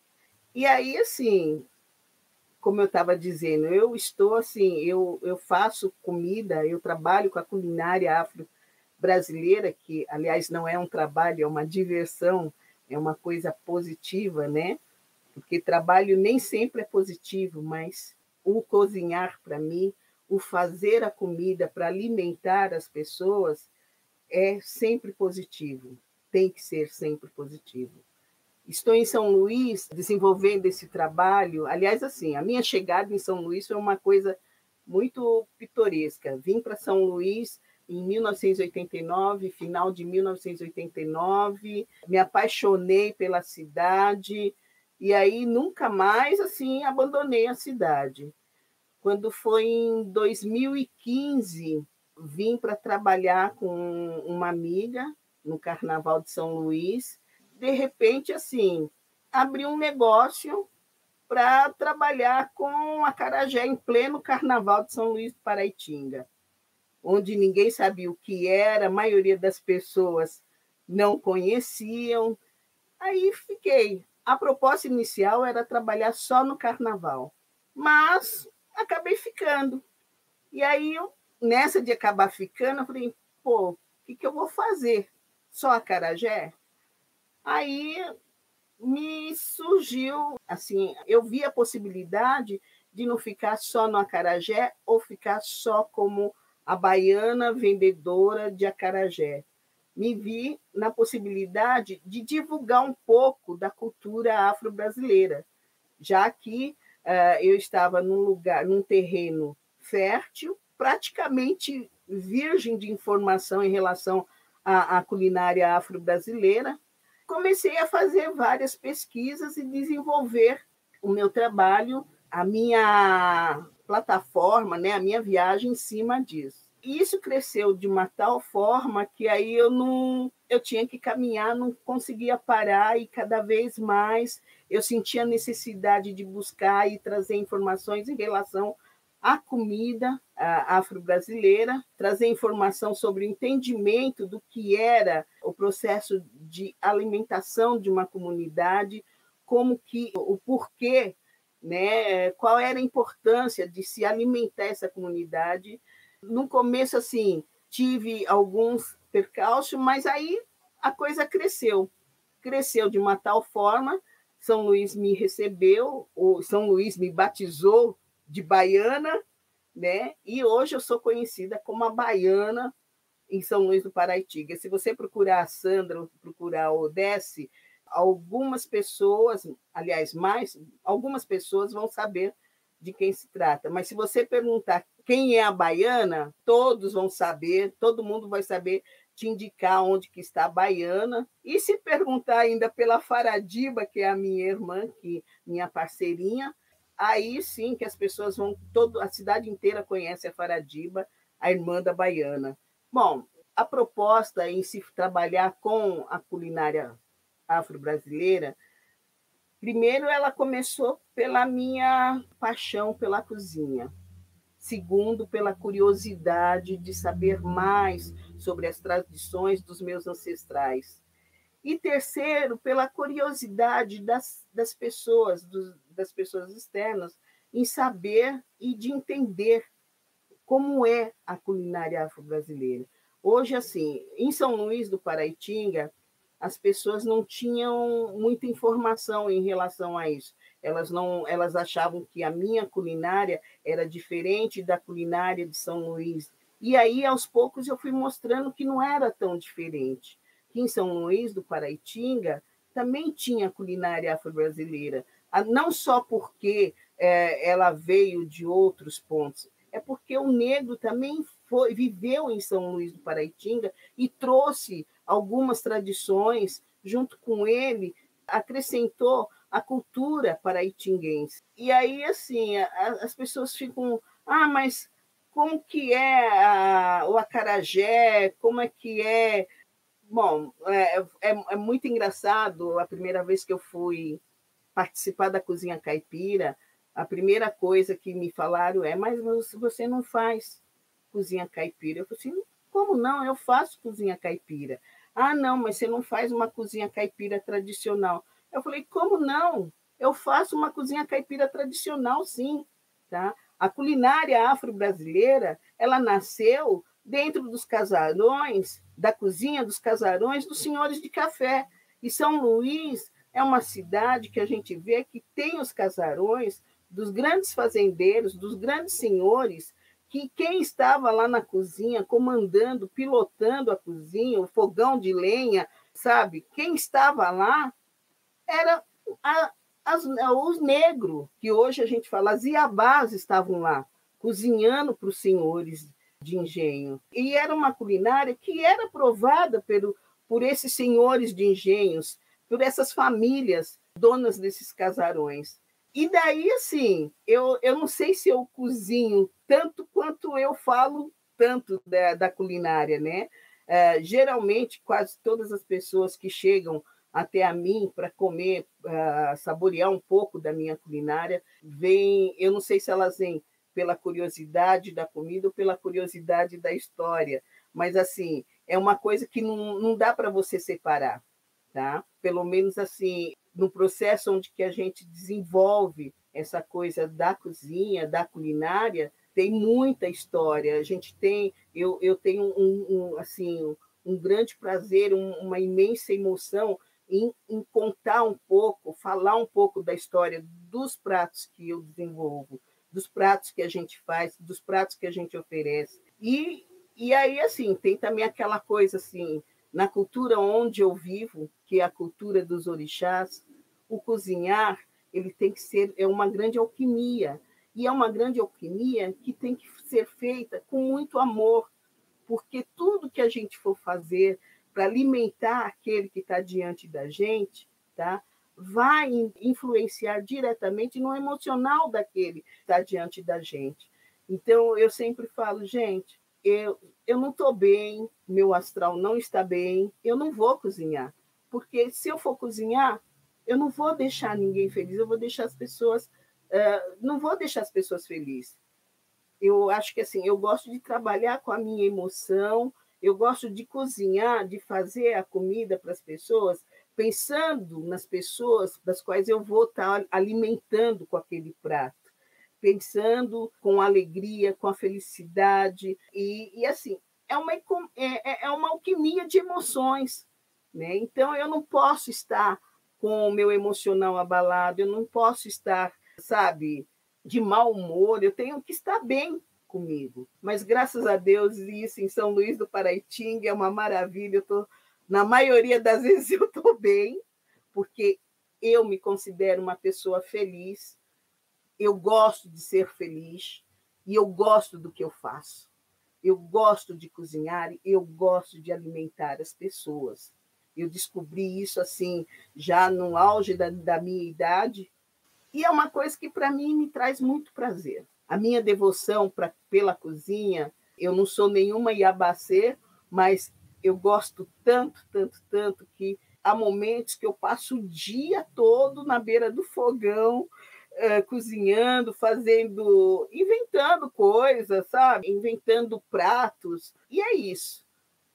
Paralelamente a isso, a gente tem a questão cultural também, que é a questão, por conta desse processo de estar tá desenvolvendo, de estar tá apresentando, de estar fazendo a culinária afro-brasileira, estar oferecendo a culinária afro-brasileira para as pessoas, a gente entra também no processo cultural da cidade. E hoje, assim, a gente tem todo um envolvimento com a questão cultural da cidade. É mágico.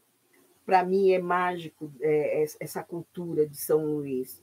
É uma coisa que me envolve muito, que me deixa muito feliz, que me deixa assim extasiada com a alegria do povo.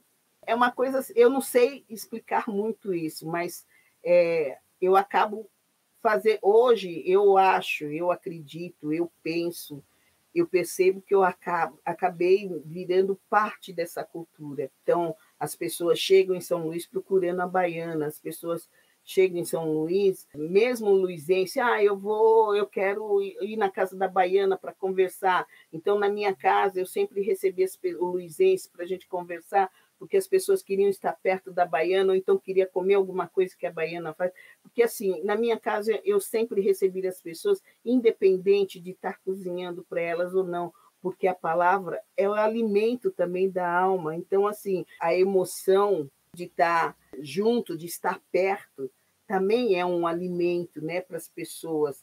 Quando você percebe que as pessoas se sentem bem na tua presença, você fica feliz, você fica radiante. As pessoas falam, ai, Baiana, você brilha. Eu falo assim, o meu brilho é um reflexo do seu brilho.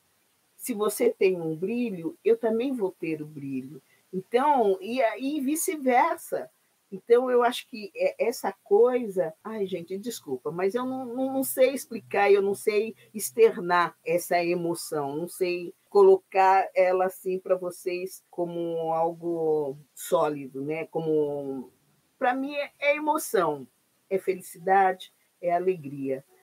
Adoro, gosto, vou continuar e até para que vocês possam ter uma ideia, estou estudando muito nesse período de pandemia, porque quando eu retornar com o meu negócio, que deu uma parada nesse período de pandemia, até por conta do, da, da gente precisar ficar em isolamento, e estou estudando muito para quando eu voltar, para quando a gente retornar, a gente poder vir com mais bagagem, mais conhecimento para passar para as pessoas o que é a comida afro-brasileira. A comida afro-brasileira, as pessoas falam, ah, você faz feijoada, ah, você faz isso, você. Gente, feijoada foi dado como uma comida afro-brasileira, mas é uma comida brasileira. Tá? Ah, porque. Não, é afro, porque o, os negros cozinham, pegavam os restos dos senhores de engenho, levavam para as senzalas, misturavam feijão, porque eles só tinham feijão. Não, não sobrava restos dos animais para os negros, não sobrava. Né? Então, o negro ele comia sua feijoada com feijão. Tá? Com o passar do tempo é que foi se desenvolvendo a feijoada com a carne de porco, com, costelinha, isso, aquilo e tal.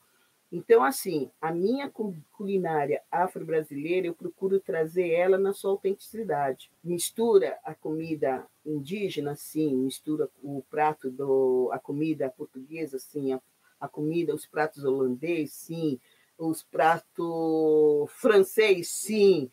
Mistura várias culturas, porque o Brasil é esse grande caldeirão um caldeirão de cultura. E quando eu falo culinária afro-brasileira, é porque a essência desses pratos está na tradição afrodescendente. Então, é isso que eu procuro mostrar para as pessoas. Então, nós temos o acarajé, nós temos a tapioca, temos o bobó, tem o arroz de angu, temos, nunca sei falar o nome desse arroz, temos o chinchim de galinha, galinhada, temos uma imensidão de pratos. Temos o lelê, que são doces, é, temos o, o mogunzá, temos vários pratos. Aí o povo fala: ah, mas isso não é comida de, de candomblé? Alguns desses pratos, aliás, muitos, a maioria, são oferecidas sim para os orixás. São pratos dos orixás, tá? Mas são pratos que os orixás comem, mas que ele também deixou para que a gente se alimentasse. Eu, eu particularmente, eu tenho um, assim, eu penso comigo, eu tenho uma particularidade que é, eu sou filha de um orixá que alimenta a comunidade, ele provém o alimento à comunidade. Então, eh, eu entendo melhor hoje, entendo melhor eh, o meu orixá por conta disso. A minha, não meu orixá, eu entendo melhor a minha postura, essa minha paixão, por conta de, dessa proximidade, desse arquétipo do meu orixá, que é prover o alimento para a comunidade. E é o que eu faço, pelo menos é o que eu tento fazer, prover o alimento à comunidade. Então, assim, tenho conhecimento de um prato novo que tem a ver com as matrizes africanas, tem a ver com a, a minha ancestralidade, eu sempre vou buscar.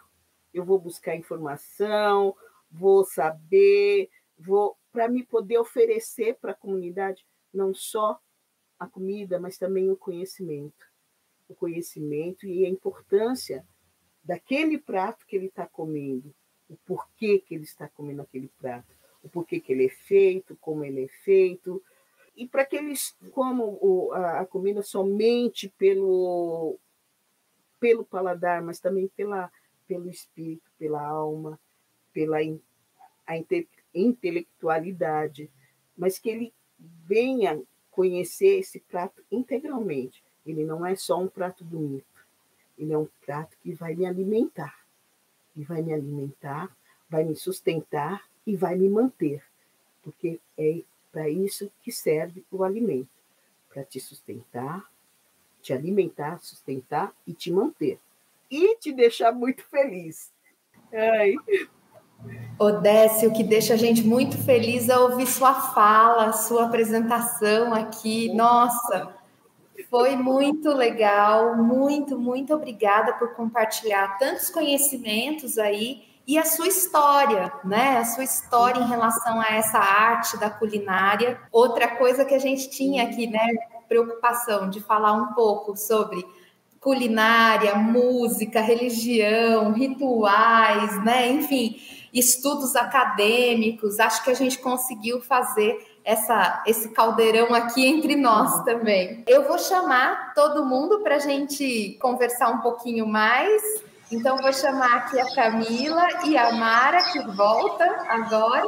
Queria primeiro pedir um pouco, né, para a Camila, se ela puder, falar um pouco dessa coisa do marco temporal, que foi uma das questões que apareceu no, no, no chat. E depois vou abrir a fala um pouco na ordem do que a gente fez. Por enquanto não apareceu perguntas objetivas, então vou abrir para a gente fazer uma fala final, se despedir vocês mesmos podem comentar sobre as outras, né? Enfim, vocês depois se preparem aí para fazer isso. Mas primeiro vou passar a fala para Camila nesse sentido do marco temporal. O que é isso, Camila? Que, que luta é essa que tem agora aí? Uhum.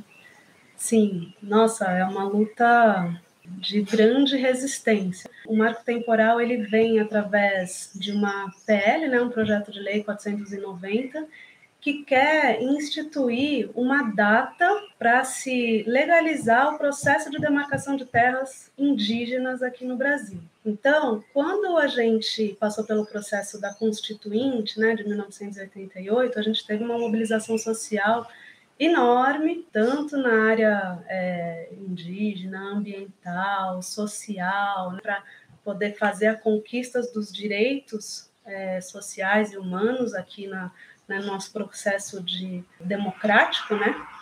E é, a gente conseguiu, naquela época, constituir uma lei que é super importante para os povos indígenas, que é essa que é, garante o seu modo de vida, o seu modo de ser, de viver, né, as suas cosmovisões, a questão da, do seu território, né? Então é uma máxima assim de que para você bem viver, você precisa ter, como a Nádia falou, né, a falou, a preservação desse território, porque você tem uma relação intrínseca com ele, né, seja com seres naturais, espirituais e de, de, comunidade. Então, a gente tem o artigo 231 e 232 da Constituição que garante esses direitos. Só que essa PL, ela quer derrubar, na verdade, essa conquista dizendo que as terras indígenas elas só podem ser demarcadas a partir do momento dessa Constituição. Então, essa Constituição ela tem uma data, né, que é 5 de outubro de 1988.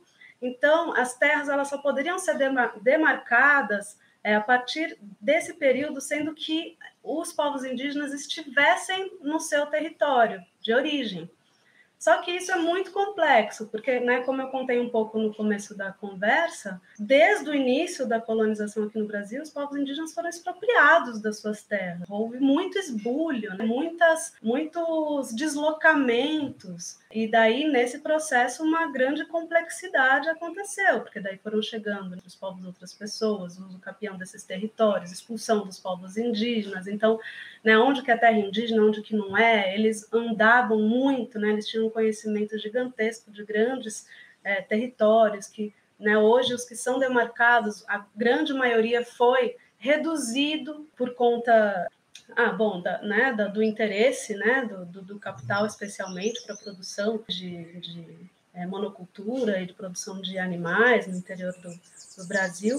Então, essa PL ela tenta derrubar, na verdade, um direito já conquistado. E daí a mobilização que a gente viu né, no último mês aí dos povos indígenas, acompanhando essa votação lá no Supremo Tribunal Federal, em Brasília, ela foi muito forte. A gente está vivendo um momento de, de grandes né, dificuldades e impactos em relação aos direitos conquistados. E a gente viu que a mobilização indígena ela fez essa resistência a partir do quê?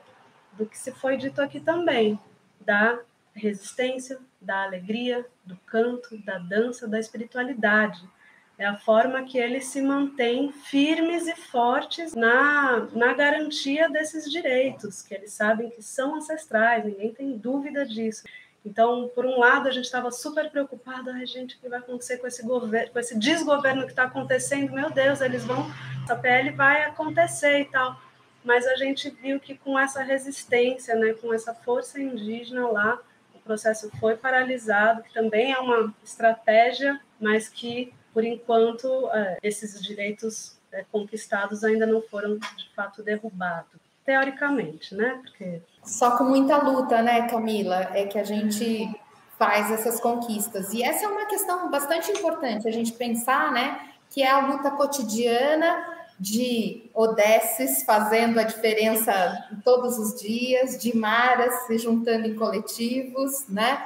De mestras graças aprendendo, mesmo mais madura, tendo uma outra experiência de vida a, a tocar, e IA, né, IAs, colocando a, a cara na rua e fazendo esse movimento cotidiano de mudar o nosso a, a nossa vida, né? Enfim, preservar o ambiente, fazer áreas, né? De, de, e lutas coletivas também, como a Camila bem lembrou, assim, para questões mais amplas, essas, esses movimentos, né, que nos agregam, nos, nos fazem festejar a vida e re existir e ao mesmo tempo reexistir, né? inventar novas formas de existência que vejam um pouco essa diversidade, né? que façam essa, esse abraço né? Do, da fraternidade né? e do amor para que a gente consiga viver todo mundo junto, né? Mas a Camila coloca essa, essa pauta, que é, um, que é uma coisa muito importante dentro das causas indígenas hoje, e que a gente precisa realmente se posicionar né? E eu acho que aqui no chat já tem muitos posicionamentos aí de quem está nos vendo, né? Enfim, é muito bom é, marcar esse não ao marco temporal. Não, não, não começa a história dos indígenas no país, não começa em 88. Aliás, ela começa muito antes de existir qualquer um de nós aqui. Então, é muito importante a gente pensar nessas questões. Obrigada, Camila, pelas explicações. E daí eu vou pedir para cada uma aqui fazer um, uma despedida, dar um recado para as pessoas que estão nos ouvindo, para quem vai ver a live depois, porque vai ficar gravada aí no canal da Sofaci. E daí eu posso começar por você, Mara, pedindo para esse recado final. Então, por favor, deixa eu abrir aqui seu microfone, senão. Bom, inicialmente agradecer o convite, a indicação do, do coletivo, que o convite partiu para o coletivo de mulheres. E o coletivo que me indicou para participar por causa da representação artística. Então, inicialmente, eu quero agradecer a todas elas do coletivo e agradecer as participantes por essa por essa vivência.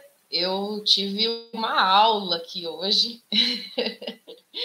Saio daqui com muito conhecimento. Me emocionei várias vezes com as falas da Dona Graça, com a fala da Iá, com a fala da Camila, da Odesse. Muito emocionante mesmo. Para que as pessoas fiquem atentas aos nossos movimentos, às nossas causas, a causa da, da, das mulheres, e que.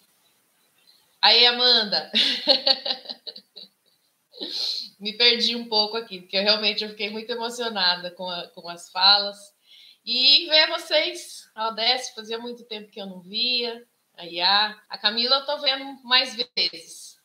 E que a sociedade esteja atenta às nossas lutas, à, à preservação dos nossos direitos, às nossas conquistas e que nos reconheça, para que as mulheres se reconheçam e que estejam unidas e que a sociedade nos reconheça como lutadoras, como detentoras de, conhecimento, de cultura, essa, essa toda essa passagem de, de conhecimento, essa coisa ancestral que foi muito falada aqui hoje também. Que fiquem atentos aí na programação da festa do Saci, que está muito legal, muito rica. Na semana que vem tem a minha banda, Cianinhas. Foi um prazer também participar enquanto banda. Gostaria de agradecer também pelo convite, né, em nome da banda. Estamos aí, estamos na ativa virtualmente, mas estamos preparando um show virtual também, que a gente vai gravar no final do ano. É isso. Só tenho a agradecer mesmo e eu saio daqui com muito conhecimento, muita alegria, muita esperança de que nós, mulheres, vamos mudar esse mundo. Só tudo isso, né, Mara? Só essa pretensão de mudar o mundo para melhor, porque ele está precisando, com alegria, Nossa. com essa, com essa força. Bom, agora eu estou aqui entre essas duas mulheres maravilhosas, vou chamar a Mestra Graça para dar esse recado. Mestra Graça, o que a senhora gostaria de falar para o povo aí? Primeiro, é um ato de agradecimento, né? É um ato de agradecimento. Quero agradecer todos eles, abrir vocês aqui e fazer o convite, né? Convite para quê? O meu show. Ah, lógico!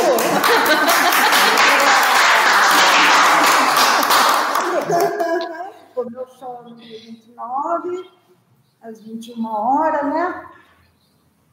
E, e dia 29 é uma sexta-feira, né, mestra? É, uma sexta-feira. Então a gente já tem compromisso marcado com a mestra dia 29, sexta-feira, 21 horas, hein? Vê a mestra Graça tocando, Se com Deus o neto. Se Deus quiser, farei com muito gosto, com muito prazer e com muito atos de agradecimento novamente. Quero agradecer muito e que vocês tenham um bom fim de semana e que tudo tenha amor e alegria e muita fé no coração. Só assim a gente chega no topo. Vamos junto, né, mestra? Muito tchau, muito obrigada. obrigada, senhora. Bom. Vou chamar a Camila agora para seguir nossa ordem, Camila. Ah, eu só tenho a agradecer, ouvir essas mulheres foi muito gostoso, uma delícia ouvir a história de cada uma. E eu acho que assim, o que eu trago é talvez esse contexto, né, da gente lembrar das nossas origens mesmo, né, desde aquelas primeiras camadas de origem. Então, os povos indígenas que já estavam aqui, portuguesas que chegaram, depois os povos afrodescendentes que também têm uma grande contribuição nesse, nessa formação do povo brasileiro, os caipiras, nós que estamos aqui, né, da gente ter essa lembrança, esse reconhecimento, dessa transmissão de conhecimento desse território que é abundante, mesmo sendo surrupiado aí, solapado nesses últimos tempos, a gente ainda tem muita riqueza que a gente né, deve olhar, reconhecer, preservar, exaltar e tocar adiante, levar a vida. É isso. Obrigada, Camila. Obrigada por dividir seu conhecimento e sua alegria aqui conosco, né? E o respeito aí por essas histórias. Acho que isso é fundamental. Agora com a Iá. Iá, quer dar um recado aí pro povo? Todo mundo dançar para ficar com a culpa rodada. E lá? Dança, a gente precisa do seu convite para o próximo ano. Bora dançar. A gente está marcando agora para novembro uma roda de junho dia 20 de novembro. Estou combinando com as meninas do coletivo para a gente fazer um jogo. Mas vamos atrás das congadas, vamos sair com as congadas, é muito lindo. Depende de nós a continuidade. Vou ficar com. Muito bom, vamos ficar todo mundo com a Cucodara aqui, né? E chamar a, a para falar também aqui conosco e dar seu recado. Sandra. Falar mais um pouquinho. Bom, eu quero agradecer por ter sido convidado para participar dessa live. Para mim é uma estreia, né? A primeira vez. E eu estou muito feliz de ter podido participar e ter podido contribuir um pouco com essa discussão. Espero que a gente possa contribuir cada vez mais, né? se aprimorar cada vez mais para poder trazer mais, mais assuntos a vocês. Muito obrigada, muito obrigada mesmo. E o ano que vem estarei de volta. São Luís me aguarde. Ano que vem a gente quer comer a comida que você vai fazer aqui para gente. Vou fazer um banquete enorme para receber Uhul! todos. Porque daqui a pouco vocês vão ver a receita do saci que ela fez para gente e vão ficar com mais fome, com mais vontade ainda de, de. Ela tem um escondidinho. E eu quero ver vocês fazendo isso em casa, esse escondidinho de abóbora para gente. E quero ver vocês fazendo. E na festa do ano que vem, quero comer esse, esse escondidinho. Tá certo. Eu espero que vocês gostem da receita, que vocês apreciem tá? E fiquem satisfeitos, saboreiem. Bom, eu, em nome da Saci e da festa, é que quero muito agradecer pelo tempo, pela disponibilidade, pelos sorrisos e pela alegria que vocês compartilharam, compartilharam com a gente essa manhã.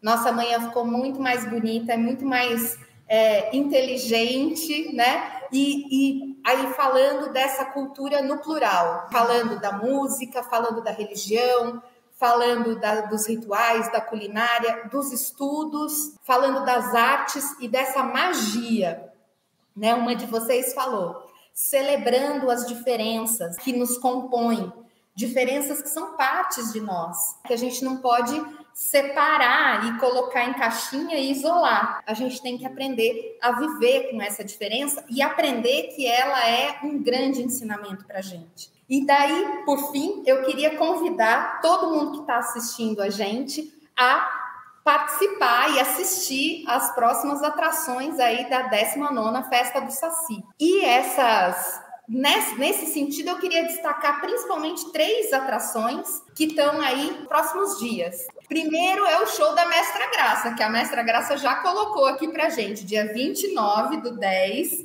sexta-feira, 21 horas.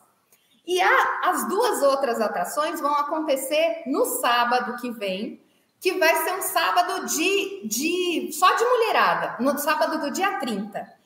30 do 10, a gente vai ter uma fala do coletivo de mulheres, uma live do coletivo, às 15 horas. E no um show das Cinhaninhas, às 22 horas. Então, agendem aí e venham assistir, porque a gente vai compartilhar mais dessa alegria, dessa felicidade e mostrar outros jeitos de existir no nosso mundo, todo mundo junto. Então, muito, muito obrigada em nome da Saci. Tem um monte de comentários aqui, ó. Dos, das pessoas que estão nos vendo. Eu vou pedir para vocês depois verem aí no YouTube, vou mandar o, o, o link para todo mundo, para vocês verem, divulgarem e verem os comentários, os agradecimentos pelos muito, muitos conhecimentos que vocês compartilharam com a gente. Muito obrigada, um bom sábado para todo mundo e até! Tchau! Beijão, gente!